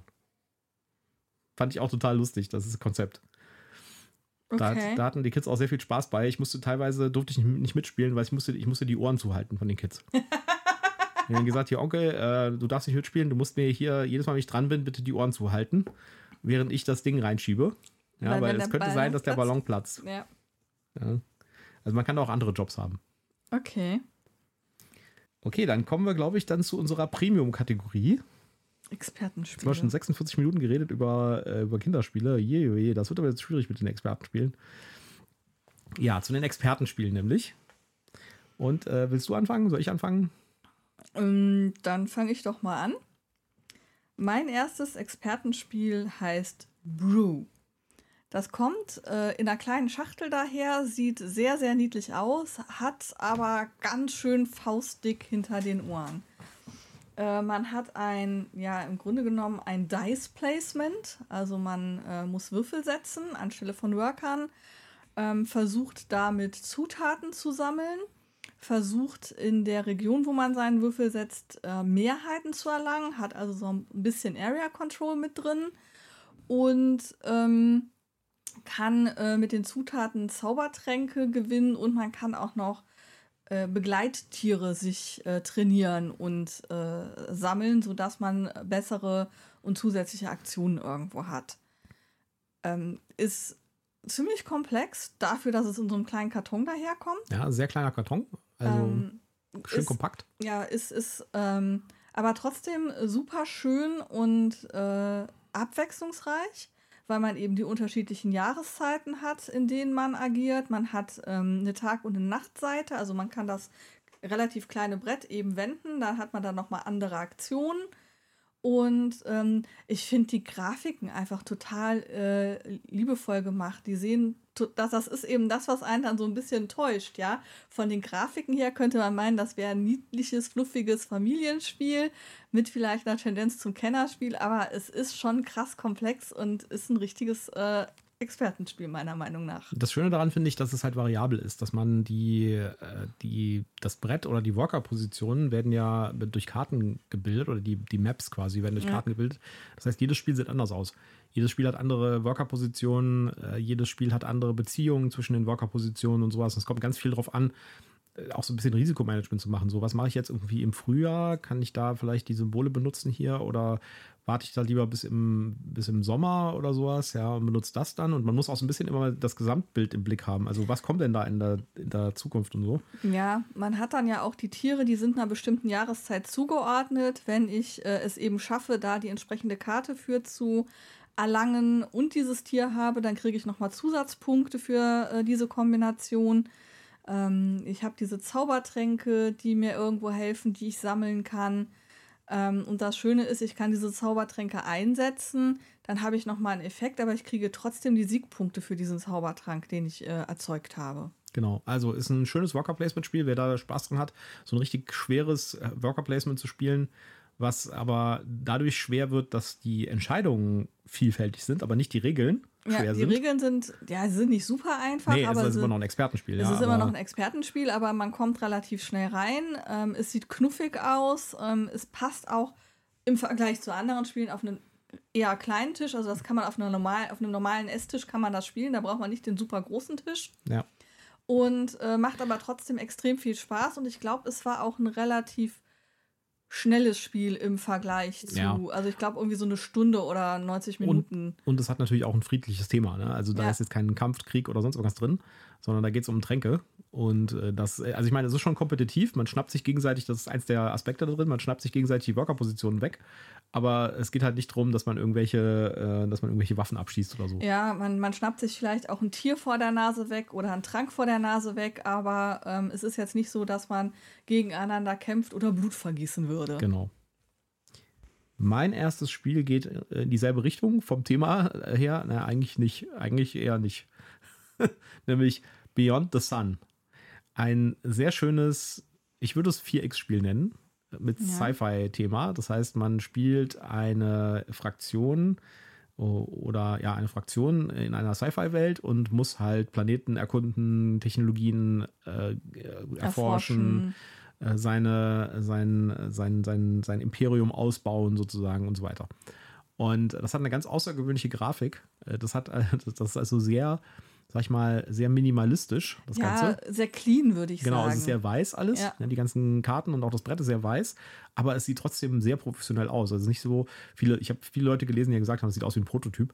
Finde ich gar nicht. Finde ich überhaupt nicht. Ganz Also, im Gegenteil. Da muss sich jemand richtig viel Gedanken gemacht haben, um dieses Design so cool und, und clean rüberzubringen. Und das ist ein Unterschied zum Beispiel zu dem Age of Galaxy. Ja, Mhm. das Age of Galaxy, das sah für mich aus wie ein Prototyp, auch wenn da die Grafik, also die, die, die Qualität der, der, der Illustration richtig gut war, aber die Grafik, das Mhm. Grafikdesign, die Icons und so weiter, die waren einfach ein bisschen underdeveloped und das hast du bei Beyond the Sun halt nicht. Das ist ein wirklich komplett durchgedesigntes Ding. Das sieht richtig gut aus, finde ich. Und äh, es ist halt ein 4X-Spiel, das heißt, man muss ausbauen, man muss ähm, Ressourcen sammeln, man muss sich überlegen, wo stellt man oder wo, welche, für was nimmt man jetzt eine Aktion und so weiter, um äh, halt sein Imperium weiterzubringen. Und es spielt sich sehr flockig runter, sage ich jetzt mal, ja. Der Fokus liegt ganz klar auf dem Tech-Tree, also auf dem Erforschen von Technologien. Das, das Hauptbrett ist tatsächlich der Technologiebaum. Und es gibt auch Leute, die gesagt haben, das wäre quasi Technologiebaum das Spiel. aber das ist gar nicht so trocken, wie sich das anhört. Ja, also so, oh Gott, nee, da habe ich jetzt irgendwie keine Lust drauf. Ja, aber das ist richtig cool. Also man hat auf dem, auf so einem Seitenboard hat man die Planeten und die Planetensysteme, äh, wo man sich halt ausbreiten kann. Aber das ist nicht der Hauptaspekt. Der Hauptaspekt ist tatsächlich die, die Siegpunkte durch die Technologien, die man äh, erforscht. Und da kann man halt Sachen freischalten, da muss man, vor- also wie in so einem Tech- Tech-Tree halt, ja, muss irgendwie dann äh, Voraussetzungen erfüllen, damit man einen bestimmten Level weiterkommt und so. Das macht echt Spaß und ist ein echt schönes Spiel. Ist äh, jetzt auch nicht so super lange. Ich glaube, so im 90-Minuten-Bereich bewegt sich das irgendwie. Ja, lässt sich super zu zweit spielen, lässt sich super mit mehreren Leuten spielen und hat ein richtig schönes Sci-Fi-Thema und hat halt auch ähm, die entsprechenden Karten und Technologien, die halt in das Setting passen und so. Das macht also echt Spaß. Und wenn man jetzt zum Beispiel jetzt keine Lust hat auf so einen Brecher wie Twilight Imperium oder Eclipse ja, und sagt, äh, ich finde das irgendwie mit dem Ausbreiten meines Sternenimperiums irgendwie eine coole Sache, aber ich habe keine Lust irgendwie so ein Twilight Imperium zu spielen, dann ist, glaube ich, das mal ein Blick wert und das macht auch mit äh, beliebiger Anzahl von Spielern Spaß. Ja, ist auf jeden Fall ein sehr schönes Spiel. Ähm, hat richtig Spaß gemacht, wenn wir es gespielt haben. Und äh, kann ich auch empfehlen. Ich würde sagen, am 24. verschenken, Genau, und am ersten auspacken, Feiertag. auspacken, Regeln lesen und am ersten Feiertag Genau. kann man loszocken. Genau, und die Regeln sind nicht so komplex. Nee, sie sind nicht so komplex, aber man sollte sich schon einen Moment Zeit Ja, ja. nehmen, sie Also, sich äh, durchzulesen. Ist nichts für Nichtspieler, sag genau, ich ist jetzt mal. ein Expertenspiel. Ja. Ja. Gut, Ja, äh, als Diplomkauffrau habe ich natürlich auch ein Wirtschaftsspiel bei den Expertenspielen auf dem Plan und zwar Brass Birmingham. und zwar Birmingham, nicht Lancashire. Len äh, genau, Birmingham. Birmingham gefällt mir besser. Muss man vielleicht erklären, es gibt davon zwei Versionen von Brass. Ja, Es gibt das Birmingham und das Lancashire. Das Lancashire war das, ist das Originalspiel in einer Neuauflage.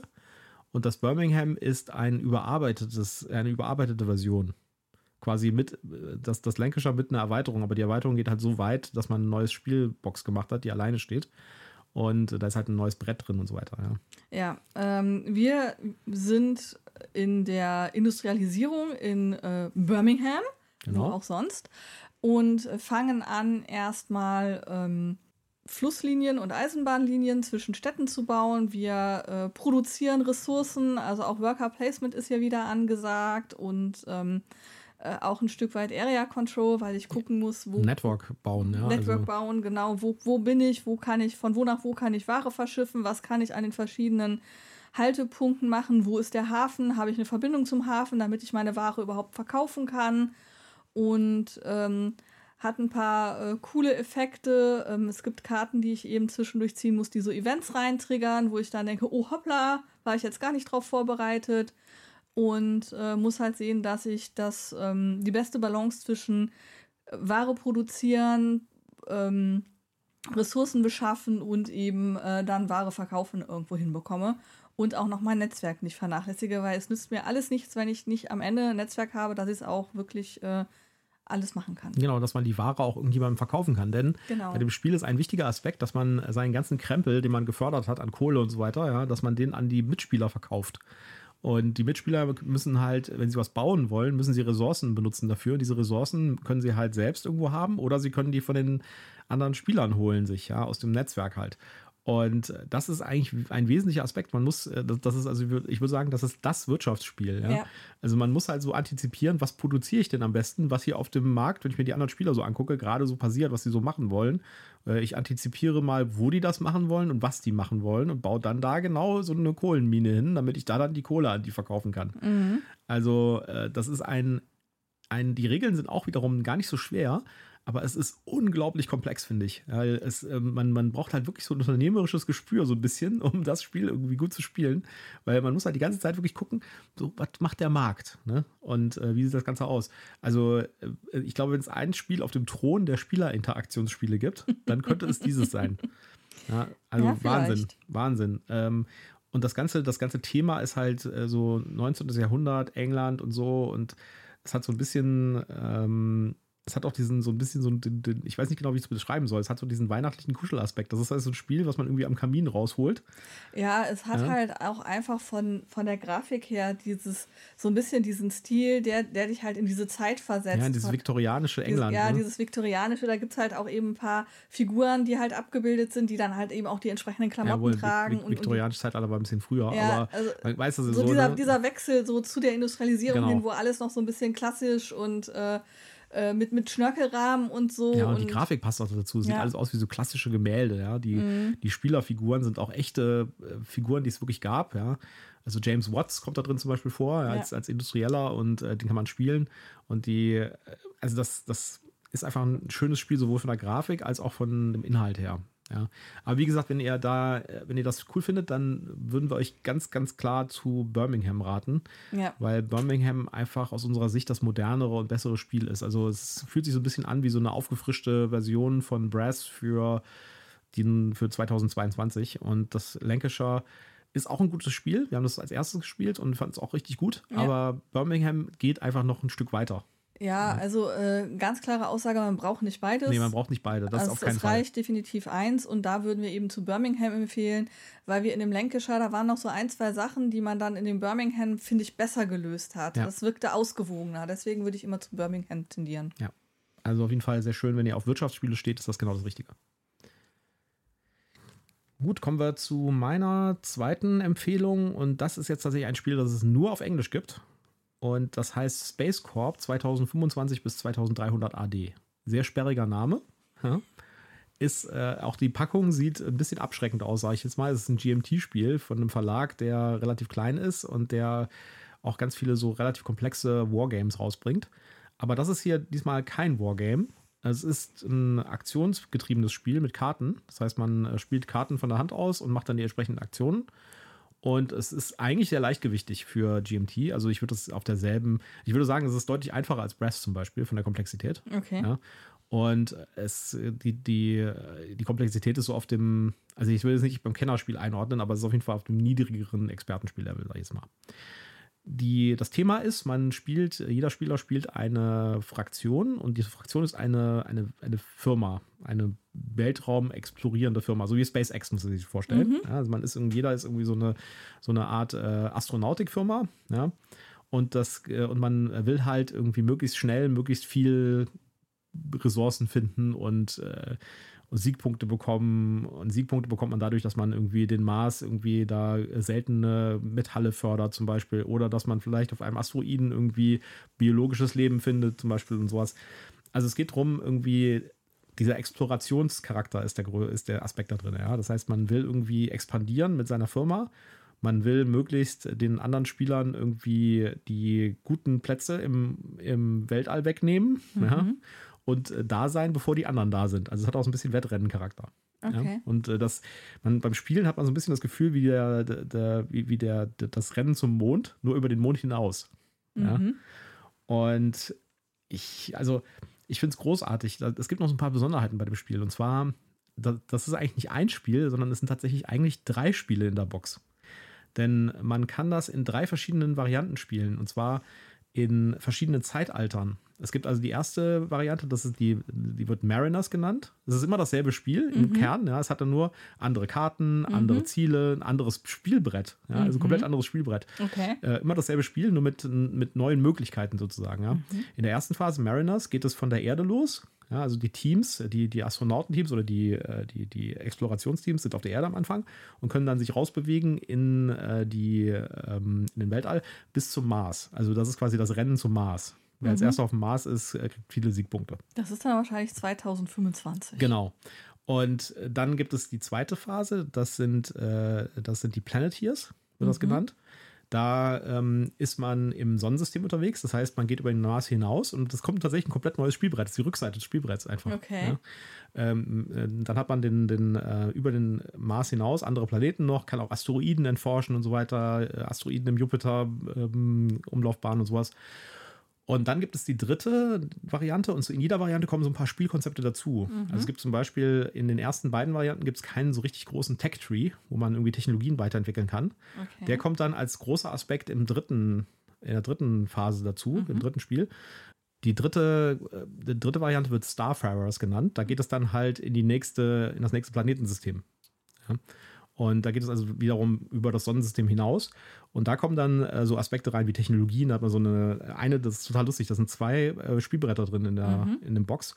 Äh, auf der, eine ist die Mariner, eine ist die Planeteers und eins ist die Starfarer und die Starfarer ähm, wird benutzt, dann wird die eine rumgedreht, das andere Brett auf, dem, auf der Rückseite von dem, einen, von dem anderen Brett ist der Technologie-Tree für die dritte Phase. Ah, okay. Ja. Und wie gesagt, es kommen dann komplett neue Karten ins Spiel. Also, das ist jetzt nicht, es gibt das Material überschneidet sich schon so ein bisschen, mhm. aber es kommen in jeder Phase neue Karten ins Spiel. Und das Coole ist, man kann jede von diesen drei Phasen alleine spielen. Man kann sagen, wir spielen nur Starfarers. Ja, okay. Oder wir spielen nur Planeteers. Oder man kann es in einem durchspielen und kann dann auch äh, Errungenschaften, die man hatte für seine Firma, kann man mitnehmen in die nächste Phase. Also man kann das als ein richtig großes Spiel spielen. Also eine große Storyline mit mehreren Partien. Genau. Quasi. Nee, nicht, ja, oder entweder mit mehreren Partien oder in einem Stück, dann ist man aber drei, vier Stunden beschäftigt. Ja, ich meinte jetzt eben die verschiedenen Äras halt durchgespielt. Oder man spielt das als kompaktes 90-Minuten-Spiel, halt eine der mhm. Phasen. Und man kann das sogar so sehen, dass die Mariners-Phase so ein bisschen so ein Tutorial-Spiel ist. Das ist auch das schnellste mit den wenigsten Karten und die anderen beiden eigentlich die richtigen Spiele. Mhm. So, ja? Aber okay. auch das Mariners macht nur Spaß. Und äh, das ist einfach ein tolles Spiel. Man, man hat da in, ich glaube, ich habe in, in selten einem anderen Spiel so diesen Explorations- Aspekt wirklich gehabt, weil man kann halt wirklich sich irgendwie Aufwand machen, um zu einem Asteroiden zu reisen. Ja, und dann deckt man eine Karte auf und dann findet man vielleicht da irgendwie biologisches Leben und dafür gibt es richtig viele Siegpunkte. Ja, und man, man kann, findet aber vielleicht auch einfach nur Steine. Man findet auch einfach nur Steine vielleicht oder man kann halt irgendwo anders hinfahren, kann dann eine Basis bauen und dann können andere Spieler diese Basis auch benutzen, müssen aber viel schön bezahlen. Also mhm. es hat mhm. auch so ein paar Wirtschaftsspielaspekte. Ja. Okay. Äh, an meiner Schweigsamkeit äh, könnt ihr ablesen, dass ich dieses Spiel noch nicht gespielt habe Nein. und Michael mir gerade vorschwärmt, weil er möchte das gerne mit mir spielen. Genau. also ich habe das schon öfters gespielt und ich finde es toll. Es gibt auch mittlerweile eine Erweiterung dazu, ähm, StarCorp Ventures und da kommt dazu, dass es unterschiedliche ähm, Startbedingungen gibt für die einzelnen Spieler. Das heißt, die, die, die Firma, die man spielt, hat nicht nur einfach nur einen Namen, sondern sie hat auch ähm, spezielle Vor- und Nachteile und äh, Variable Power, Player Powers sozusagen in, in der Fachsprache. Und damit kommen nochmal ganz neue Aspekte mit rein. Und natürlich gibt es noch ein paar neue Karten und sowas und Marker. Also, schönes Spiel. Ist äh, auch, man kann das auch bekommen, ist nicht so ganz günstig, kostet, glaube ich, um die 70 Euro. Ja. Und man darf sich von dem, von der Grafik jetzt nicht so ablenken lassen. Also die GMT-Spiele sind so ein bisschen für etwas konservative Grafik und sowas bekannt. Und auch das Cover sieht jetzt nicht so unbedingt toll aus, sage ich jetzt mal. Aber es ist ein unfassbar cooles Spiel da drin. Okay. Das macht richtig Spaß. Ja. Äh, wenn ihr da Interesse dran habt, dann äh, auch da wieder gilt, wenn ihr so ein 4X-Spiel sucht, was nicht so lange dauert und was auch nicht so übermäßig komplex ist und wo, wo man, was man vielleicht auch alleine mal spielen kann. Das hat übrigens eine sehr gute Spielbarkeit alleine dann ähm, ist das vielleicht mal ein Blick wert. Und ist auch vielleicht was, was man nicht so häufig sieht. Das ist halt eher so ein, so ein Geheimtipp, sag ich jetzt mal. Ja. Und da freut sich vielleicht jemand drüber. okay. Dann kommen wir mal zu meinem dritten Expertenspiel. Wir bleiben im Weltraum. Ich habe mir nämlich Klonk im All ausgesucht. Genau. Klonk im All finde ich äh, super coole Spielidee wir sind alle Diebe, also so Weltraumpiraten, die auf ein äh, großes Raumschiff eindringen, wo ein nicht fieser, sehr, fieser Übermöb. Äh, genau, ein fieser Übermöb sitzt und wir versuchen diesem fiesen Übermöb ähm, seine Schätze zu klauen.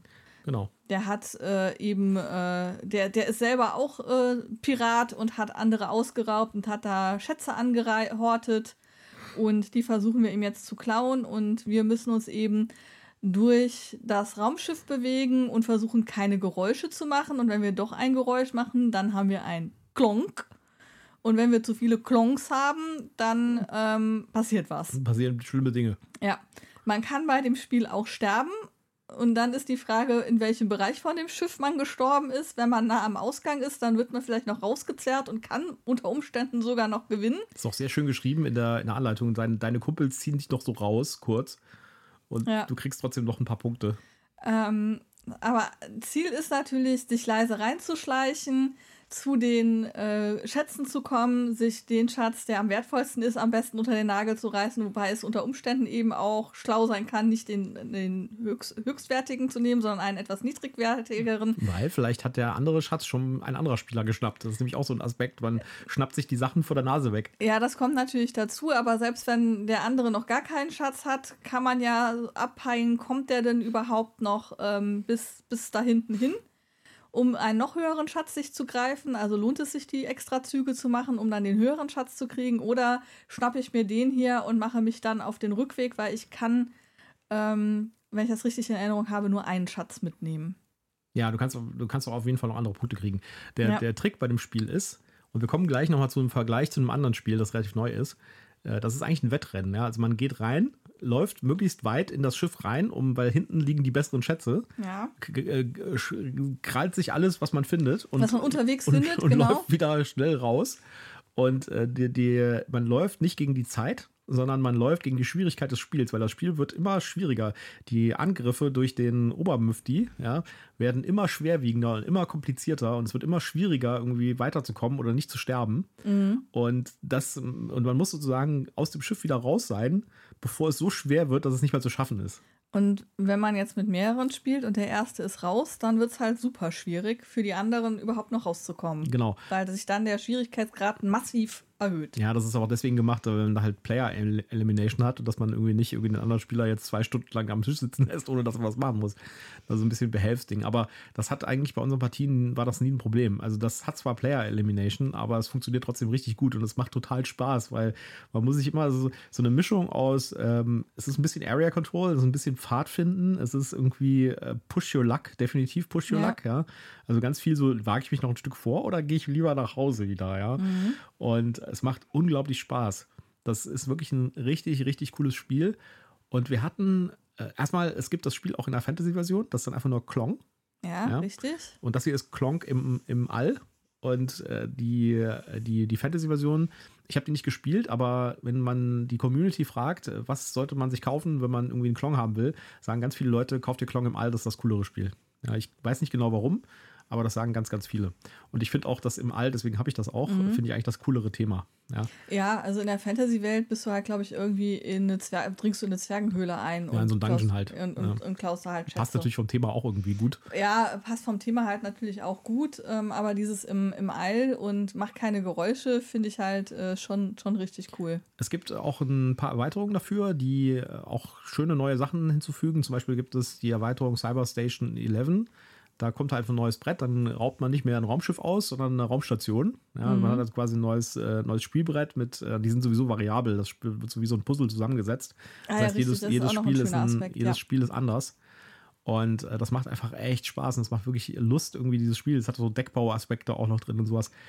Was ich auch noch sagen wollte, erzählen wollte, ist, wir haben, bevor wir Clank im All reviewed haben, haben wir The Hunger reviewed, was ja relativ neu ist von Pegasus. Ja, genau. Und das hat das ist sehr, sehr ähnlich. Ja, ja also im Grunde genommen, da ist, sind, sind man ja Vampire, die äh, das Schloss verlassen, um eben ähm, Leute zu fressen oder Leute zu, zu fressen oder zur geheimnisvollen magischen Rose zu kommen. Genau, und möglichst viele Siegpunkte einzusammeln. Man muss sich auch da überlegen, gehe ich noch ein Stück weiter oder gehe ich lieber wieder zurück, weil man muss vor einem bestimmten Punkt wieder am Schloss zurück sein. Ansonsten geht, das, geht die Sonne auf und dann ist man halt Asche. Ja, und Sonne ist für Vampire halt nicht gut, dann verbrennt man. Und da spielt man gegen die Zeit. Das heißt, es gibt 15 ja. Züge und man spielt 15 Züge runter und bei, nach 15 muss man halt zurück sein. Und wir fanden das echt cool, das der mhm. Hangar. Und dann haben wir Klonk gespielt und gedacht, okay, wir verkaufen das Hangar wieder, weil ja. es ist quasi das, es ist sehr ähnlich, es ist wirklich sehr, sehr ähnlich aber in quasi allen Aspekten nicht so gut wie Clank, weil es hat zum Beispiel keinen modularen Spielplan. Es gibt nicht so viele Varianz auf dem Plan selbst. Also man kann viel mehr mhm. verschiedene Wege gehen und sowas auch bei Clank. Es macht viel mehr Spaß, die Aktionen miteinander zu kombinieren und sowas.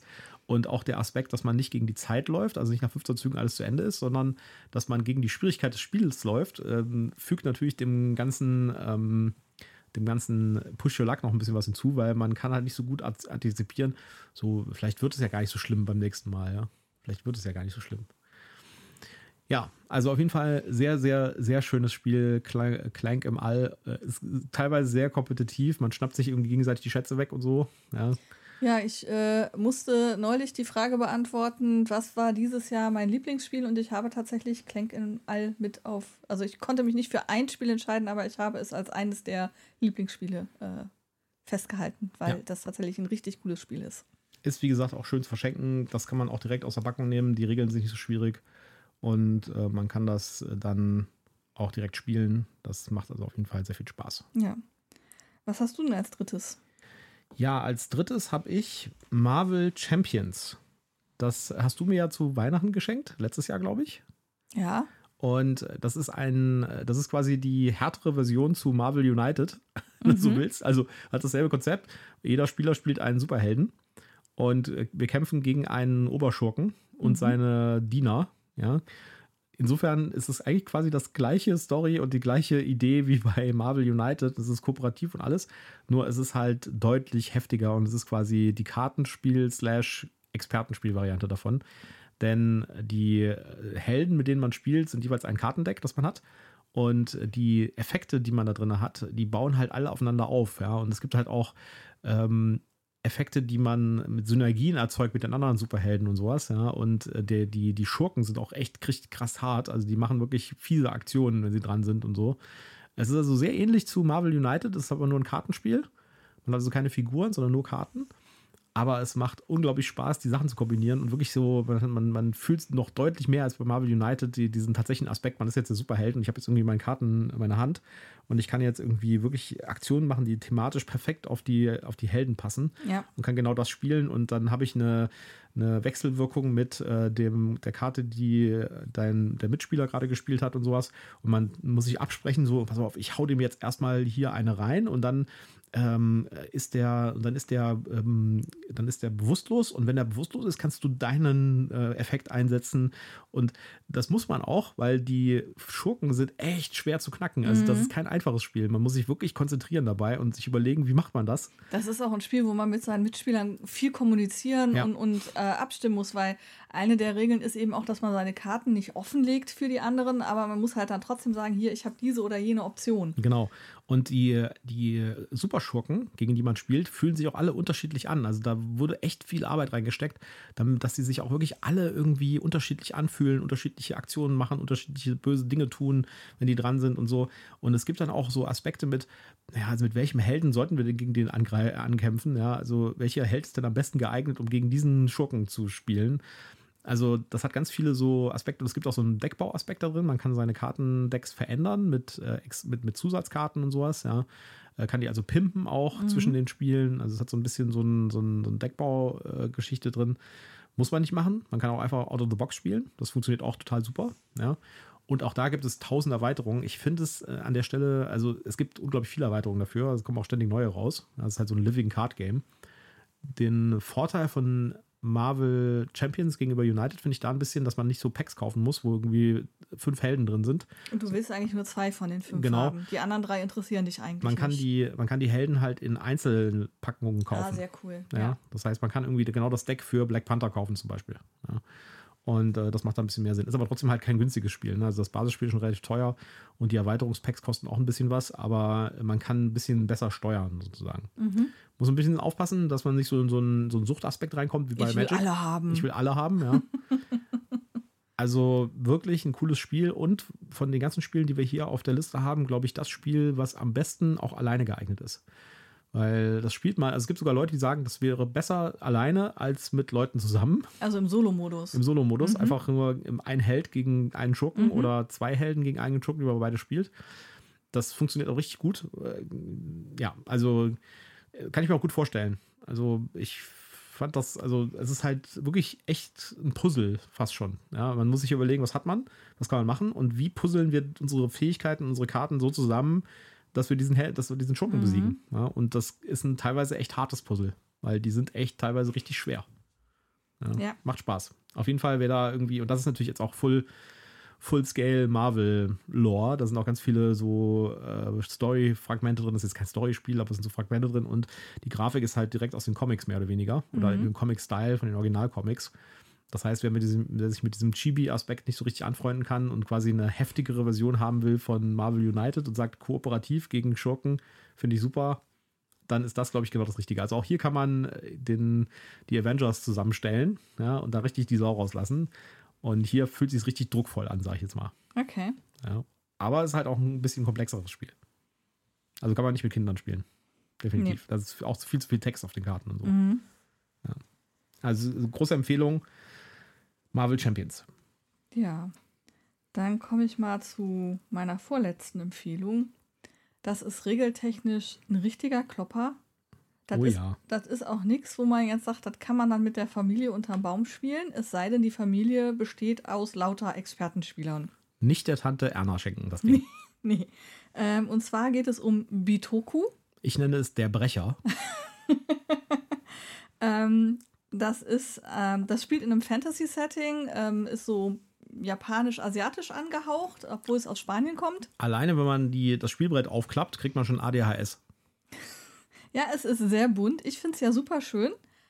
Ähm, wir sind Waldgeister und der Oberwaldgeist äh, hat entschieden, dass er jetzt lange genug ähm, an der Macht war und sich jetzt zurückziehen will und sucht nach seinem Nachfolger und wir müssen eben unter Beweis stellen, dass wir der beste Nachfolger für ihn sind. Ist also auch Wettbewerb gegen die anderen Spieler. Man versucht eben der beste Waldgeist zu sein und in diesem Kontext eben ähm, hat man extrem viele Möglichkeiten, wie man unter Beweis stellen kann, dass man der beste Waldgeist ist. Man kann ähm, Tiere sammeln, man kann Häuser bauen oder Bauwerke bauen. Ähm, also es ist ein Worker, äh, ja eigentlich wieder ein Würfelplacement, ähm, also Dice Placement, ähm, dass man eben die Würfel als Arbeiter einsetzt, wo man dann aber eben auch nochmal Zusatzregeln hat, welche Augenzahl hat der Würfel denn. Das heißt, ich muss unter Umständen meinen Würfel erst aufwerten, bevor ich ihn dann einsetzen kann.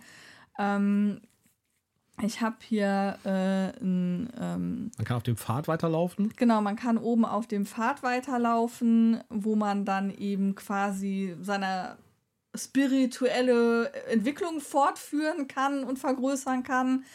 Man hat äh, äh, Waldwesen, die man irgendwo ähm, sammeln kann. Man kann seinen eigenen Pfad auch noch mal. Also das eine ist oben der spirituelle Pfad, dann habe ich noch meinen persönlichen Pfad, den ich basteln kann und auf dem ich weiterlaufen kann. Ihr merkt kann. schon, man braucht unglaublich viel Platz auf dem Tisch. Ähm, man, man sammelt irgendwelche Tiere, die man irgendwie einsetzen kann. Ähm, was kann man denn da noch der, der, alles? Die, die Würfel, die Würfelplacements können über den Fluss gehen. Also man kann die Würfel irgendwie upgraden und sowas. Also ja. Äh, es gibt unglaublich tausend Möglichkeiten, die man, man kann tun kann. Drachen fliegen. Man kommt wirklich in so eine, in, in so ein, in so ein, oh Gott, was mache ich jetzt in meinem Zug? Es gibt 15.000 Möglichkeiten, die ich tun kann. Was, ja. was tue ich denn bloß? Ja. Also es, aber es ist alles, also ich finde, es ist alles wirklich super durchdacht. Es passt zusammen ähm, dieses, dieses Motto, okay, ich bin, ich bin ein Waldgeist und versuche der beste Waldgeist zu sein, tritt ein bisschen in den Hintergrund, ob der vielen Optionen, die man hat. Ähm, trotzdem ist es, ich finde es einfach super. Von der, von der Grafik her, von den Regeln her, ja, man muss sich da so ein bisschen durchkämpfen. Jetzt hatten wir auch ein englischsprachiges Regelwerk. Ähm, wo ich dann ein bisschen kämpfen musste, bis ich es dann endlich verstanden hatte, dass ähm, war von, äh, ich glaube, es liegt daran, dass die Anordnung dieses Regelwerts nicht für mein Hirn gemacht ist. Es gibt bestimmt Menschen da draußen, für die ist die perfekt aufgebaut. Für mein Hirn hat die nicht gut funktioniert. Ich war ständig am Hin- und Herblättern. Ich hätte die für mich anders sortiert und ich hätte es super cool gefunden, wenn jeder Spieler nochmal ein bestimmtes Übersichtsblatt hat, mit dem er bestimmte Dinge nochmal nachgucken kann. Also wenn ihr ein Geschenk sucht für einen Expertenspieler, den ihr kennt, und wollt ihm etwas schenken, mit dem er die gesamten Weihnachten bis in nach Neujahr beschäftigt ist. Das Regelwerk zu lernen? Nee, nicht das Regelwerk zu lernen, ja, das ging eigentlich, ja. Aber das, das, Spiel ist halt der absolute Superbrecher. Ja, das ja. ist halt wirklich das, das komplexeste Spiel, das wir hier auf der Liste haben, würde ich sagen. Ja, und das ist, das ist aber dann eben auch genau die richtige Zeit. Zwischen Weihnachten und Neujahr genau. hast du ein bisschen Zeit, dich damit auseinanderzusetzen, dich da reinzufuchsen, ein paar Partien zu spielen. Ähm, und wir haben bisher immer nur die Zweispieler-Variante gespielt, weil wir äh, noch nicht jemanden an den Tisch holen wollten, weil wir uns noch nicht regelsicher genug dafür sind. Ja, aber wir erstmal jemanden finden müssen, der irgendwie mit so einem komplexen Monster irgendwie sich einlassen will. Ja? Genau. Äh, aber also es ist super schön und auch hier muss ich sagen, darf man sich von der unglaublich schönen, etwas niedlichen Verpackung nicht täuschen lassen. Es ist kein Kinderspiel. Es ist wirklich ein knallhartes Expertenspiel. Nein, ja. Ja, also ist kein Kind, äh, nein, definitiv kein Kinderspiel, bitte nicht. Ja, aber vom Cover her könnte man ja auf die Idee kommen, oh, niedlich, süß. Äh, ist jetzt auch nicht so ganz günstig, das Spiel. Ähm, ja. wobei ich es jetzt auch schon für unter 50 Euro gesehen habe. Aber dafür ist der Karton auch wirklich randvoll mit Zeug.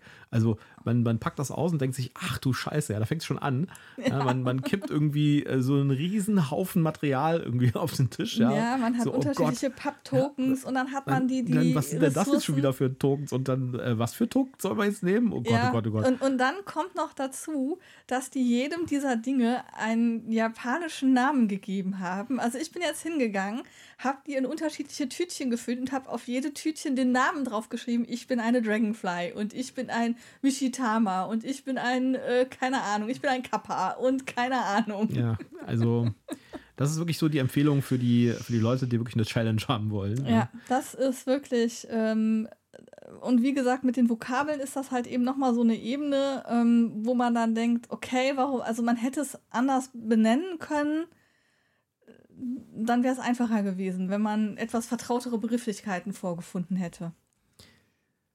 Ja, meine nächste Empfehlung ist Flashpoint South China Sea. Und noch ein GMT-Spiel. Noch ein GMT-Spiel und ein Spiel, das ich sehr, sehr großartig finde und das ich jedem empfehlen kann. Jutta findet es nicht so toll. Ja? Langweilig. Genau. Äh, aber ich habe es mit anderen Leuten gespielt, die fanden es auch toll. Und äh, ich finde es vor allen Dingen deswegen super, weil es ist quasi so eine Art Gateway-Spiel in etwas komplexere Wargames, sag ich jetzt mal es fällt, es fällt unter das, das Label Wargame, aber man darf sich jetzt nicht vorstellen, dass man da mit Hexfeldern irgendwie Panzer verschiebt oder so. Nee, das ist es tatsächlich. Das ist es nicht, nicht sondern es ist eher so ein politisches Einflussspiel. Das heißt, äh, das Ganze spielt in der Jetztzeit im südchinesischen Meer und es geht um den Konflikt zwischen den Amerikanern und den Chinesen. Und das ist natürlich kein Krieg, sondern die äh, ärgern sich einfach mehr oder weniger ja, und äh, haben Einfluss auf bestimmte Länder und äh, bestimmte Regionen und auf Inseln und so weiter, ja, und machen da vielleicht ein Militärmanöver oder sowas. Und äh, es ist halt ein kartengetriebenes Spiel. Das heißt, in jeder Runde spielt man eine Karte aus. Auf der Karte ist ein Aktionspunktwert oder ein Effekt äh, und, oder, und oder ein Effekt. Und man kann sich überlegen, nehme ich den Effekt oder nehme ich die Aktionspunkte. Mit den Aktionspunkten kann ich halt Einfluss verteilen, zum Beispiel auf die verschiedenen äh, Länder oder Orte. Ja, also so ein Area Control Aspekt ist da drin. Ähm, es ist ein ähm, Handmanagement-Aspekt drin, muss ich überlegen, welche Karte spiele ich zu welcher Zeit. Es ist äh, so ein strategischer Aspekt drin, wann ähm, komplettiere ich bestimmte Ziele. Also man kann so ein Scoring-Runde machen, mit dem man dann die Punkte abgerechnet bekommt, je nachdem, welche Ziele erfüllt wurden. Und äh, die Ziele liegen offen auf dem Tisch und man kann jederzeit sagen, ich möchte jetzt dieses Ziel erfüllen, zum Beispiel. Und äh, also es hat so ganz viele Aspekte, aber es ist gleichzeitig sehr leichtgewichtig. Also es ist ein, kein komplexes Spiel und es dauert auch nicht so super lange und die Anleitung ist nicht so komplex. Das ist also sowas, was man so in 30, 40 Minuten spielt, würde ich sagen. Vielleicht eine Stunde. Vielleicht das, die erste Partie vielleicht 90 Minuten, aber danach geht das relativ schnell. Äh, das Spiel ist schnell vorbei. Und es macht einfach, finde ich, super Spaß. Und wenn einem diese Art von Spielen gefällt, kann man im nächsten Schritt dann zum Beispiel sowas gehen wie Labyrinth oder Distant Plane oder ein anderes äh, von den GMT-Spielen, die so ungefähr oder ähnliche Mechanismen haben, aber deutlich komplexer sind und mehr Strategie erfordern und sowas. Ja, das hier ist noch total überschaubar. Und es hat halt diesen aktuellen politischen Aspekt drin. Ne? Also USA gegen China im südchinesischen Meer. Da ist dann Vietnam, Indonesien und so weiter sind da mit drin, die da als Länder, wo man Einfluss machen kann und sowas. Und die Karten haben halt auch, alle ähm, tatsächliche Ereignisse. Ja, das heißt, man, man hat halt irgendwelche ähm, ähm Covid. Ja, zum Beispiel, es gibt eine Karte Covid, ja, die kann man spielen. Äh, also es, äh, das ist ein sehr aktuelles Spiel. Und wenn man auf, äh, wenn man jemandem was schenken will, also ich würde sagen, das wäre so das perfekte Geschenk für jemanden, der vielleicht Brettspiele mag, aber auch sehr an Geschichte interessiert ist oder an Politik interessiert ist. Ja, für den ist das Spiel, glaube ich, genau das Richtige, weil es halt so ein bisschen unabhängig ist von diesen ganzen Fantasy- oder Raumschiff- oder Weltraumthemen oder sowas, sondern eher sowas, äh, es fühlt sich so ein bisschen an wie so eine gespielte Nachrichtensendung. Ja? ja, ganz schrecklich. Ja, und das ist natürlich nicht für jeden was, wie man hier sieht gerade. ja. ja. also ich will das Spiel jetzt nicht so schlecht machen, aber es ist halt tatsächlich so, äh, zum einen hast du halt tatsächlich diesen extrem realistischen Zeitbezug äh, mit dieser politischen Ebene und ähm, ich bin dann halt so ein bisschen so der Idealist, der sich denkt, hallo, das macht doch jetzt hier überhaupt gar keinen Sinn. Ich würde ganz anders agieren, weil ich ja eigentlich Frieden schaffen will und nicht hier meine Mehrheit ausloten will. Und dann stehe ich immer da und denke, äh, okay, nehme ich jetzt Pest oder Cholera, beides wird in die Katastrophe führen, wie stehe ich naja, nachher besser Aber eigentlich gibt es ja in diesem Spiel keinen Krieg, sondern man äh, tut sich ja nur gegenseitig irgendwie das Bein stellen die ganze Zeit. Also man macht zum Beispiel eine, eine Seeblockade.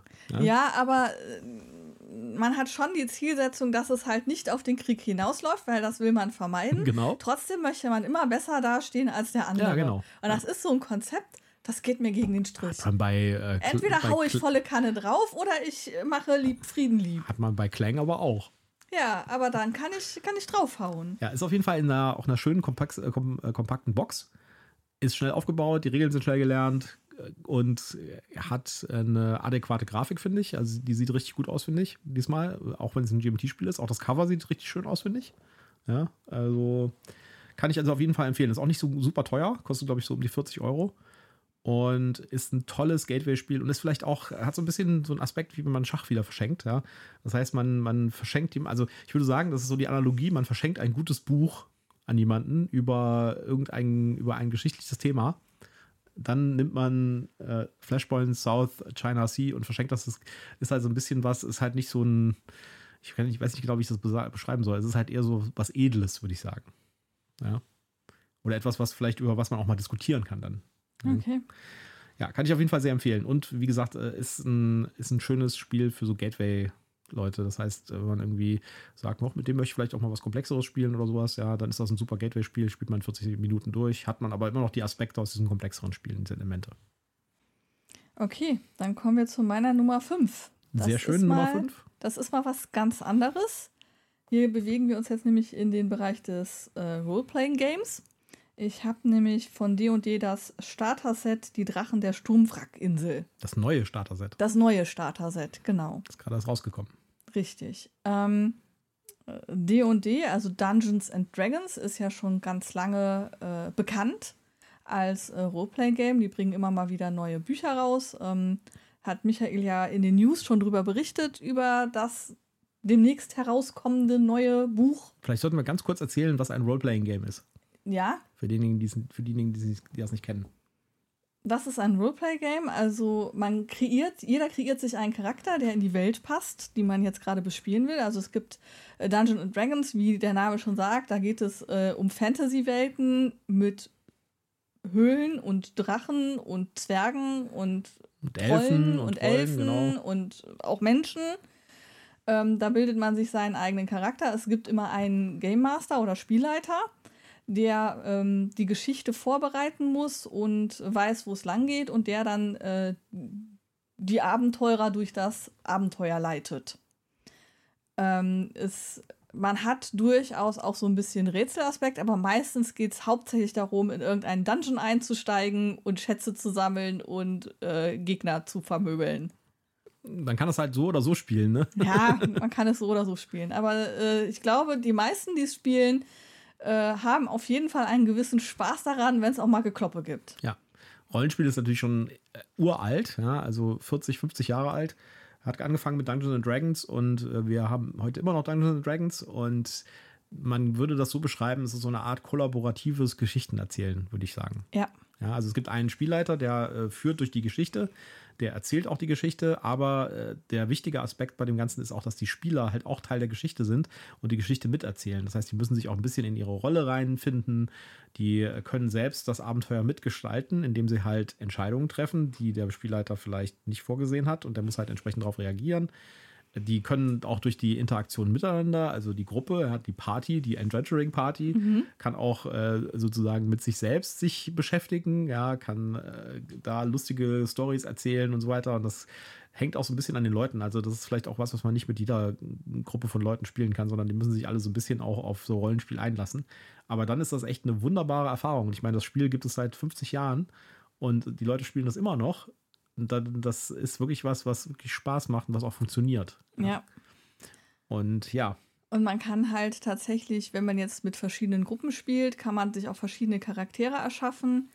Ähm, wenn man dann irgendwie sagt, okay, ich bin jetzt hier lange genug äh, der Zauberer gewesen, ich will jetzt mal der, der, der, äh, der Tank sein, der viel einstecken kann und draufhaut, aber nicht besonders intelligent ist, dann kann man halt eben auch die Rolle einfach mal wechseln und ähm, kann hier eben in verschiedene Figuren schlüpfen. Und das macht richtig Spaß. Und wie du schon sagtest, ähm, es kann halt auch passieren, dass der Mitspieler dann auf einmal eine geniale Idee hat und sagt, oh, ich kletter jetzt hier mal den Turm an der Wand hoch, weil ich habe da so eine Superkraft. Ähm, so ein Zauber, mit dem ich das, äh, mit dem ich halt so Klebefinger habe. Und dann kann ich hier die Wand einfach mal steil hoch. Und der Spielleiter hat nicht damit gerechnet, dass irgendjemand diesen Turm hochklettern will. Muss ich jetzt schnell ausdenken, was passiert denn, wenn der jetzt da oben ist? Oder der muss halt sagen, hier, mach einen Geschicklichkeitswurf und sorry, funktioniert aber nicht. Und das Schöne an Dungeons Dragons ist, wer das ausprobieren will, kann sich halt genau dieses Starter-Set, was wir hier empfehlen, besorgen, beziehungsweise das verschenken. Mhm. Was ich auch schon mehrmals getan habe, das Starter-Set zu verschenken. Und da ist man dann mit unter 20 Euro dabei und da ist alles drin, was man braucht. Also da ist, ein, da ist das Regelbuch drin, in einer abgespeckten Version natürlich. Ja, das sind nur die, die Regeln, die man tatsächlich braucht. Es ist ein Set Würfel drin, die man braucht. Äh, ist sind, die Story drin? Es ist die Story drin, also das Kampagnenheft ist drin mit einer, mit einer fertig ausgearbeiteten Kampagne, die auch ein bisschen dem Spielleiter hilft, wenn er das zum ersten Mal macht. Es sind äh, Charakterbögen drin mit schon fertigen Charakteren, man kann auch eigene machen. Äh, da sind eigentlich die Regeln nicht dabei, da muss man dann im Netz mal gucken. Aber es gibt auch diverse Ressourcen im Netz, wo man sich selbst irgendwie die Charaktere zusammenwürfeln kann und so. Also da ist für unter 20 Euro, ich habe es glaube ich schon so für 12 Euro gesehen, ja, ja. ist da wirklich alles drin, was man braucht und kann direkt loslegen. Und das Abenteuer, was da drin ist, ist auch kein so Kurzabenteuer, sondern es ist eine richtige Kampagne. Damit ist man fünf, sechs Abende beschäftigt. Mhm. Ja? Also das äh, reicht nicht nur für eine Spielsession, sondern für mehrere. Genau. Und ist ein toller Einstieg. Und wenn man jetzt so ganz unsicher ist und sagt, ja, klingt ja alles cool, aber ich weiß doch überhaupt gar nicht, wie ich sowas starten soll und wie es sowas gibt. Es gibt gerade von Orkenspalter TV eine äh, Videoserie auf YouTube, wo die so ein bisschen Starthilfe geben, wo sie so ein bisschen erklären, worauf muss ich achten, wenn ich das erste Mal Spielleiter bin, wie mache ich das überhaupt, wie funktioniert das mit dem Kampfsystem? Und das wird da super schön erklärt, kann man sich auf jeden Fall an angucken, um dann nochmal so ein bisschen Gefühl dafür zu kriegen, worauf lasse ich mich hier gerade ein oder wie muss ich das ganze Thema angehen?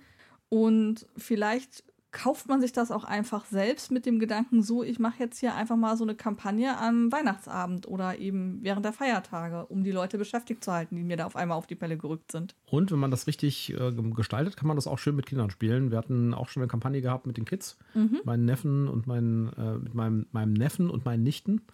Und das hat auch super funktioniert. Also es gibt auch äh, speziell Kinderabenteuer für D&D zum Beispiel. Das D&D-Regelwerk ist auch mittlerweile so einfach geworden in der neuesten Version, äh, dass das auch problemlos mit Kindern zu spielen ist. Und das hat echt Spaß gemacht. Also man kann da wirklich ganz viel Spaß haben. Aber wie gesagt, das äh, erfordert halt so ein bisschen Fantasie bei den Mitspielern, Ja. weil die halt Teil der Story sind und die Story miterzählen müssen. Das heißt, es ist nicht ein reines Konsumieren, sondern die müssen da mitmachen. Ja, Genau, die müssen schon mitdenken und überlegen, wie würde ich mich in der Situation verhalten. ja und das auch so ein Man bisschen ausspielen, jetzt, weißt du? man, man muss jetzt nicht zwingend der große äh, Schauspieler sein, der das jetzt voll auslebt. Das macht natürlich dann auch Spaß, wenn man das tut, wenn da alle mitziehen. Aber zumindest so ein bisschen reindenken und so ein bisschen, ja, ich bin jetzt wütend und haue drauf oder, äh, ah, nee, ich bin jetzt hier ganz ängstlich und versteck mich irgendwo. Da muss man halt schon überlegen, was bin ich und was passt auch zu dem Charakter, den ich mir ausgesucht habe. Ne? Ich kann hier nicht den, den Tank äh, ausgesucht haben, der äh, Muskeln hat ohne Ende und wenig Hirn und dann aber ständig die feige Maus spielen, die sich überall nur versteckt und gar nicht kämpfen will. Ja, und wer wissen will, wie sowas in der Praxis aussieht, so eine Spielrunde, kann auch bei Augenspalter TV gucken. Da gibt es auch ganz viele Aufzeichnungen von Streams, wo sie das live spielen und wo man einfach mal sehen kann, ohne jetzt sich mit den Regeln zu beschäftigen, äh, wie funktioniert das eigentlich? Also wie sieht Ja. sowas praktisch am Tisch aus? Genau. Äh, und Die spielen das dann natürlich auch ein Stück weit aus. Genau, und es gibt von, äh, wer, wer das vielleicht kennt, Critical Role, gibt es ja eine Netflix-Zeichentrickserie. Da gibt es eine Serie, die heißt Vox Machina. Und äh, das ist eine Zeichentrickserie, die ist echt gut, die kann man euch übrigens empfehlen. Wenn ihr da, wenn ihr die euch anguckt, werdet ihr euch vielleicht fragen, hm, das sieht irgendwie aus, das hört sich, er spielt irgendwie, also es fühlt sich an wie so ein Rollenspiel. Und es ist ein Rollenspiel. Das ist nämlich eine D&D-Gruppe, die auf ähm, beim Stream ziemlich bekannt wurde, die nämlich einfach ihre D&D-Sessions übertragen hat als Stream und das sehr erfolgreich gemacht hat, sodass es einfach Spaß macht, dazu zu gucken. Also man kann sich die gesamten äh, Kampagne auf YouTube angucken von, äh, von Critical Role. Und das ist dieselbe Kampagne, die sie dann zu einem Zeichentrick gemacht haben auf Netflix. Ja? Ja. Und äh, das ist äh, alleine das zeigt schon, wie die Spieler da mitmachen. Ja? Das, man kann sich das als wie eine Serie angucken. Ja? Also die sitzen zwar am Tisch und spielen das Ganze durch, aber sie erzählen eine Story, die total spannend ist und die total viele Wendungen und coole Charaktere und sowas hat. Und äh, das hat auch so ein bisschen so einen Zuguckcharakter. Das ist echt total krass. Ja. Also man, si- man guckt Leuten beim, beim, beim Spielen zu und Ja. man wird perfekt unterhalten. Und ja, also wer Legend of Vox Machina auf Netflix, äh, die sind gar nicht auf Netflix, auf Prime übrigens sind die. Ja. Also nicht auf Netflix. Halt das da zurück ist nicht Netflix Prime, sind die anderen. wer, wer das irgendwie cool fand oder das gesehen hat, das ist eine D&D-Kampagne gewesen.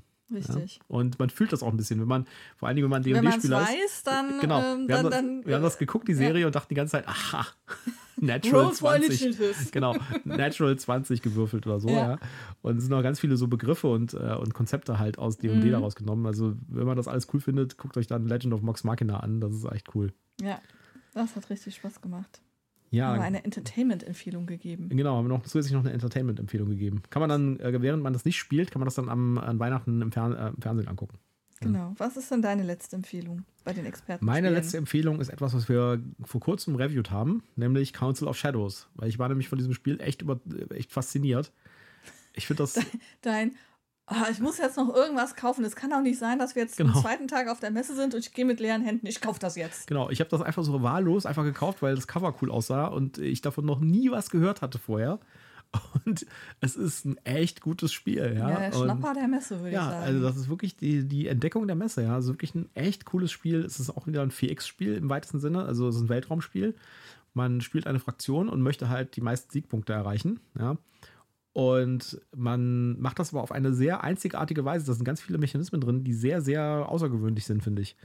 Mit äh, dieser Abstimmung bei dem Area Control zum Beispiel, dass man irgendwie zu einer bestimmten Art ähm, äh, Zeit dann irgendwie sagen kann, so jetzt ähm, hole ich mir mal die, äh, tue ich mal die, die Bewertung machen und sowas, ja. Also äh, es ist wirklich richtig, richtig schön. Es ist schnell. Man spielt da nicht ewig mit. Die Anleitung ist äh, ganz schön scheiße, aber das macht nichts. Man kommt trotzdem durch und versteht relativ schnell, was, was Sache ist. Ja, äh, also man, man kommt relativ schnell durch die Regeln durch. Die Anleitung ist wirklich gruselig, aber lasst euch davon nicht abhalten. Das ist wirklich ein schönes Spiel. Man bekommt das super einfach, das gibt es überall lieferbar und so weiter, kostet nicht die Welt, hat ein total tolles Sci-Fi-Thema und ist meiner Meinung nach das perfekte Geschenk für so einen Sci-Fi-Fan, der auch mal vielleicht ein Brettspiel spielt zwischendurch.